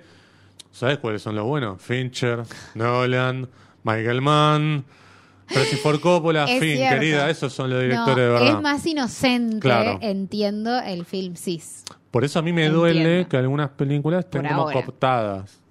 Yo creo que se, yo creo que se terminó, se terminó de legitimar a partir de Barbie. Lo de Film Bro. Eh, ¿Por Nolan, decís vos? No, por, por Zack Snyder, un poquito que le hacen Por ese chiste Snyder. muy gracioso, pero no, con Ah, la escena del padrino. razón, Sí, sí. El padrino es como. Sí, tal cual. Lo que pasa es que, claro, si a vos te enoja que pongan dentro de esa lista, es porque lo sos, creo. Ahora yo digo, no tiene la culpa Coppola, no tiene la culpa Nolan, no tiene ni siquiera la culpa Zack Snyder, que ni No. debe saber que es Film Bro. Pero es como echarle la culpa a los Stone de los Stone de acá, que no tienen ni la más puta idea que son los Stone de Pero acá. es que tiene que ver con eso de la autopercepción. Claro. No tiene que ver el objeto sobre el cual adora. es el lo que punto se es la genera persona. sobre ese objeto, claro. Ni siquiera es tu autopercepción. Para mí esa definición que dice yo me creo un sabiondo del cine Claro. y mis favoritos son estos que son los verdaderos cineastas, estás convirtiéndote en un film bro. Estás yendo. Y una film cis para mí todavía no está definida porque no me parece que sea el mismo sentido al revés. Yo creo que lamentablemente es por lo que volvemos, que no tenemos tantas directoras. Claro. No tenemos directoras de los 70. Pero para mí tipo como para decir, Sofía Coppola. Para mí esta- Sofía Coppola es Esa la bandera del Greta. Gerwig, Gerwig para mí también. Tiene tres películas, hay que ver. Bird, Mujercitas ya están Está adentro bien, y pero encima cuando... Barbie. No, no, sí, sí, está bien, pero cuando salió Monster, la de Patty Jenkins, uno decía, che, una directora del cine independiente, y después hizo dos películas de Mujer Maravilla. Es que para mí, no- sí, bueno. no sé si la como hay film que ver. Pero como decís vos, todavía no hay tanto, si no, no le podemos dar No, pero Sofía Coppola, pero por ejemplo, Solo Sofía- una. Pero Sofía Coppola viene de. es contemporánea a Nolan y a Snyder. Agnes, ¿verdad? Ah, qué buena esa. ¿Viste? Pobre Anie Bardá. Es que no tiene que ver con sí. ella, volvamos a lo mismo. No tiene que ver con ella. Sí. Tiene que ver con la personalidad de Sí, yo decía que la de la acá. fan. Claro, yo decía, la, claro, yo la tote bag de Aníbal Bardá y vio dos películas por ahí. ¿No? Perdón. Pero no, pasa. vio todas y entendió todas. Claro. Claro, tiene una buena movie, claro. Y el feminismo. No, igual, pobre Aníbal Bardá, pero eh, Chantal Ackerman también, pero un poquito. Chantal No, Ackerman no, es muy esa fina. me parece que no. Muy fina, no, llegaron hasta ahí. No, Añe Verdad Pero es como Lucrecia que está, la Martel que sí. vio a Greta Barbie también vio a Añe Verdad, ¿entendés? Tipo, Claro. como hay una cosa ahí que Por lo menos vio los todo. últimos dos documentales de Aníbal Bardá. Para mí, la de. No me acuerdo el nombre, pero la de Shiva Baby, potencial. Eh, Todo el Rachel potencial. Seligman, ¿era? No. Creo que algo de Seligman, sí. Pero potencialmente. Sí, puede ser. ¿eh? Pasa que Bottoms es muy divertida, es muy negra, que no sé si la van a abrazar. Hay Buah. que ver. Nada, estamos construyendo algo que Para en el mí- futuro tendrá sentido. Bueno, por ejemplo, Catherine Miguelov es film bro. Exactamente, claro, sí. Re. Claro, es muy film bro. Este, Muy. Es la única que estaría dentro de film bro, ¿no? Sí. ¿Y que- algún chabón que estuviera en Film Cis? Almodóvar. Ay, puede ser, sí, puede ser, puede ser. Argentino no. Argentino yo decía film bro, Cifrón, número uno. Número uno, definitivamente. Perdón, pero número uno. Es que no le pidas perdón porque no es también. contra Cifrón. Perdón. Aristarén las primeras tres, sí. Generalmente el film bro de Aristarén es que te defiende las tres thrillers, ¿no? Después las otras, como, no, ni idea, ni las vi. Y me costó mucho pensar en una film cis argentina. Para mí, Lucrecia Martel. ¿Vos decís? Sí, la tote bag de Lucrecia Martel, la remera de serigrafía de Lucrecia Mirá Martel. yo encima, Sí. tengo una remera de no, Sama, bueno, boludo. pero vos tenés, vos tenés de la menos popular, Sama, pero Tenés razón. cosplays Eh, de Graciela Borges, todas esas cosas son muy de film, sí. ¿No? Y Paula Hernández, Aní Berneri. Uh, Paula Hernández no, No, porque no. mm, Es más film bro. Pasa es no, muy tampoco. industrial. Para mí tiene que tener no, una no. cuota, perdón, en el film sí tiene que tener algo de autor o de cine independiente, un poquito. O No, como medio que va ahí. con los dos lados. Que vaya Sí. para los dos lados. Sofía Coppola, más que nada por esto de. No importa lo que te esté contando, ella tiene que tener el, vesti- el vestidito perfecto, los colores, ¿no? Este, Y amo. Me considero adentro de ese son grupo. muy lindas cáscaras, pero adentro es como. Tenés Banco, un. banco, no sé. Pero no sé, no, no me siento Humo. muy conforme con las film cis argentinas ¿No? que están propuestas. Las Bueno, tengo que pero pensar un imagínate poco que más. si las internacionales nos cuesta encontrar. Bueno, digo, estamos hablando de cosas importantes. Ya Eh, sacamos una hora y media, pero estamos resolviendo Sí, cuestiones importantes. sí. Por Ya ejemplo, vamos, lo de ahí film va. cis. Por ¿sí? ejemplo, que es una film cis. No, para mí Lucrecia Martel acá y habría que ver. eh, Ay, Dios, qué complicado. Es que Dolores para mí Fonsi tenemos no, que- Pues hizo una película bueno, nada más. potencial. Como la de, como la de mm, Shiva Baby. Potencial. Ah, sí, puede ser, puede ser, Potencial. puede ser. Pero me estoy olvidando de otras directoras. Yo también, pero ayer busqué A ver. y no se me ocurría ninguna. No sé si hace encajaba género ninguna. no va. Por ejemplo, Laura Casabé no va. No, Jimena no. Aparte, para mí no tiene que ver con lo que genera en su público. Para mí eh, tiene que haber, que vos te reías de mí, pero para mí esa cosa como de una admiración medio boba, medio silly, tiene que ser condición necesaria del directores film bro que- y de la film Claro. cis. Lo que pasa es que en el chabón es como. Y para mí Laura Casadeno genera eso, ¿entendés? No, po- Lucrecia. Martel sí genera un Porque poco es más eso. popular, porque bueno. Pero no Lucrecia sé. Martel sí genera eso. Como algunas Sí. admiradoras, algunas film cis, Sí. que son medio taradas. Es como, Claro, pero no lo Ah. estás llevando para que necesariamente tiene que ser tarados. ¿y pero qué es un film bro y una film cis? Para mí Un es, film bro es- Si sos un film bro, sos medio No, tarado. pero a ver, por ejemplo, viene acá una. ¿Te consideras muy, muy, muy fanático de Sofía Coppola? No. Bueno, traemos a alguien muy fanático de Sofía Sí. Coppola y yo le empiezo a enumerar cosas que no me gustan, qué sé yo. Probablemente se lo tome a chiste o me tire un contraargumento y después me va a decir, bueno, está bien, seguí hablando, no me importa. En cambio, en Film Bro, vos lo traes acá, decís, mira, Fincher me parece de tal cosa. No, pero mirá, Fincher, pasa de vos no, no le prestás atención a este plano, a la simetría, Para mí a la eso cosa. es medio de tarado. Claro, Y por yo eso, Entiendo, por eso, en yo cambio- entendería que la film cis debería tener un poco de eso. No, para mí tiene una cosa de Como que vos, si no, es un elogio, film cis, y un, no medio una burla, film bro. Ojo con eso. No hace falta que sea simétrico. Lo que yo estoy diciendo es que la film cis Sí. tiene un- una cosa de fanatismo un poco más, em, como vos decías, silly. Bueno. Pero que no es tóxico. Es como. No, no, la parte gusta- tóxica yo está la bien, voy a ir a pero, ver a Sofía Coppola, pero no que vos seas lo que tarada haga. no quiere decir que seas tóxica. Y, pero un poco es como que, pará, yo te estoy diciendo que mirá, está volviendo a hacer la misma película y vos no te das cuenta, o no lo querés ver, o sos negador, o decís, no, no, hizo algo completamente distinto. y Sí. decís, Dale, amigo. Esa Es es, lo la mismo. toxicidad. En cambio, la de Sofía Coppola dice, no me importa que haga lo mismo. Yo la veré igual porque quiero ver los Porque vestidos. la amo. Claro, yo quiero ver los vestidos. Yo quiero ver los zapatitos de los Vuitton. No me importa Eh. si hizo lo mismo. Es medio bobby eso, Es pero Bobby, bueno. pero no molesta a nadie. no, en cambio, no, no, no, el, no es tóxico, no es tóxico, es verdad. si vos ves, animate, a hoy no, pero hace tres años, vos decías algo malo de Zack Snyder siendo mujer y te llovían más comentarios que si vos decís algo malo de Miley hoy. ¿Vos me permitís? ¿María Luisa Bember? Totalmente. Sí, ¿no? María Luisa Bember y Lucrecia Martel. María Sí, sí, Luisa Bember y. Lucrecia Martel. Hasta ahí te dejo. ¿Te estás, Ay. ¿Estás de acuerdo con que abra una cajita de preguntas en Sí. Spotify para que dejen sus film cis y film bro argentinos? Sí, sí, totalmente. Hay que público. hacerlo. Hay que hacerlo. Listo, y me parece que ya estamos. Vamos a hacer una pausa.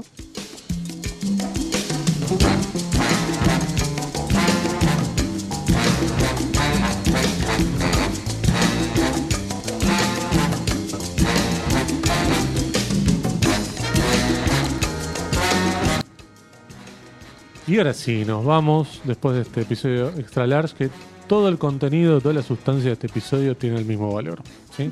Vale su peso, sus minutos en oro. ¿Sí? Sí, vale sus minutos en cafecitos, Sí. Así que Sí. si quieren, entran a nuestros perfiles de Instagram o de, o de Spotify o en la misma descripción de este episodio y van a encontrar un link que los redirige a un cafecito si nos quieren invitar. Ni el precio de la cremona No, que traigo acá no, para Diego, para para Diego. que esté contento, Sí. vale un cafecito. Así que considérenlo. Consideren esa este, ayuda a este podcast. Muchas gracias a todos los que estuvieron apoyando. ¿sí? Muchas Sí. gracias para todos los que aportaron su cafecito. Bien. Tenemos que saludar al señor Cristian Ponce, ya lo nombramos. ¿eh? Está que andaba escuchando. ¿Está escuchando? Ah, Sí, muy me bien. escribió. Muy bien, hoy estaba con lo del jueguito del primer cine al que fuiste. Yo entré en esa. Sí, muy te vi, te vi, los leí. Muy feo el mío porque está todo tapiado. No me ¿sí? acuerdo. Bien. Saludamos a Adrián Lackerman. ¿eh? Quiere venir Adrián Lackerman cuando vuelva pronto. va a volver como invitado primero en la lista. Quiero que lo sepa. No es, eh, uy, se me cayó Aristarán. Ah, ¿te dijo lo mismo a vos? No, no, no, no. ¿Te vos- escribió? no, me llegó a través de tu comentario.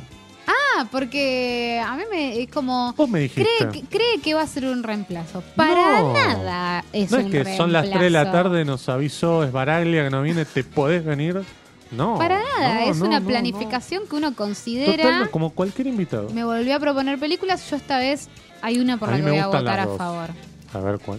No, no me digas cuál, no, pero. no lo digamos, no lo digamos. Después lo arreglamos. Pero La- va a volver. Sí, sí, sí. sí. Espero que se esté enterando por este Sí, episodio. va a volver. que va a volver. Va a volver. No sabemos cuándo, pero va a volver. El que tenga los DMs abiertos, ¿sí? Porque le va a llegar el mensaje. Prontamente. Bien. Saludamos al grupo de Telegram, Sí. por supuesto. A um, Mary Santomé, por supuesto, también. Que espero que siga escuchando, a pesar de mi voz. Ajá.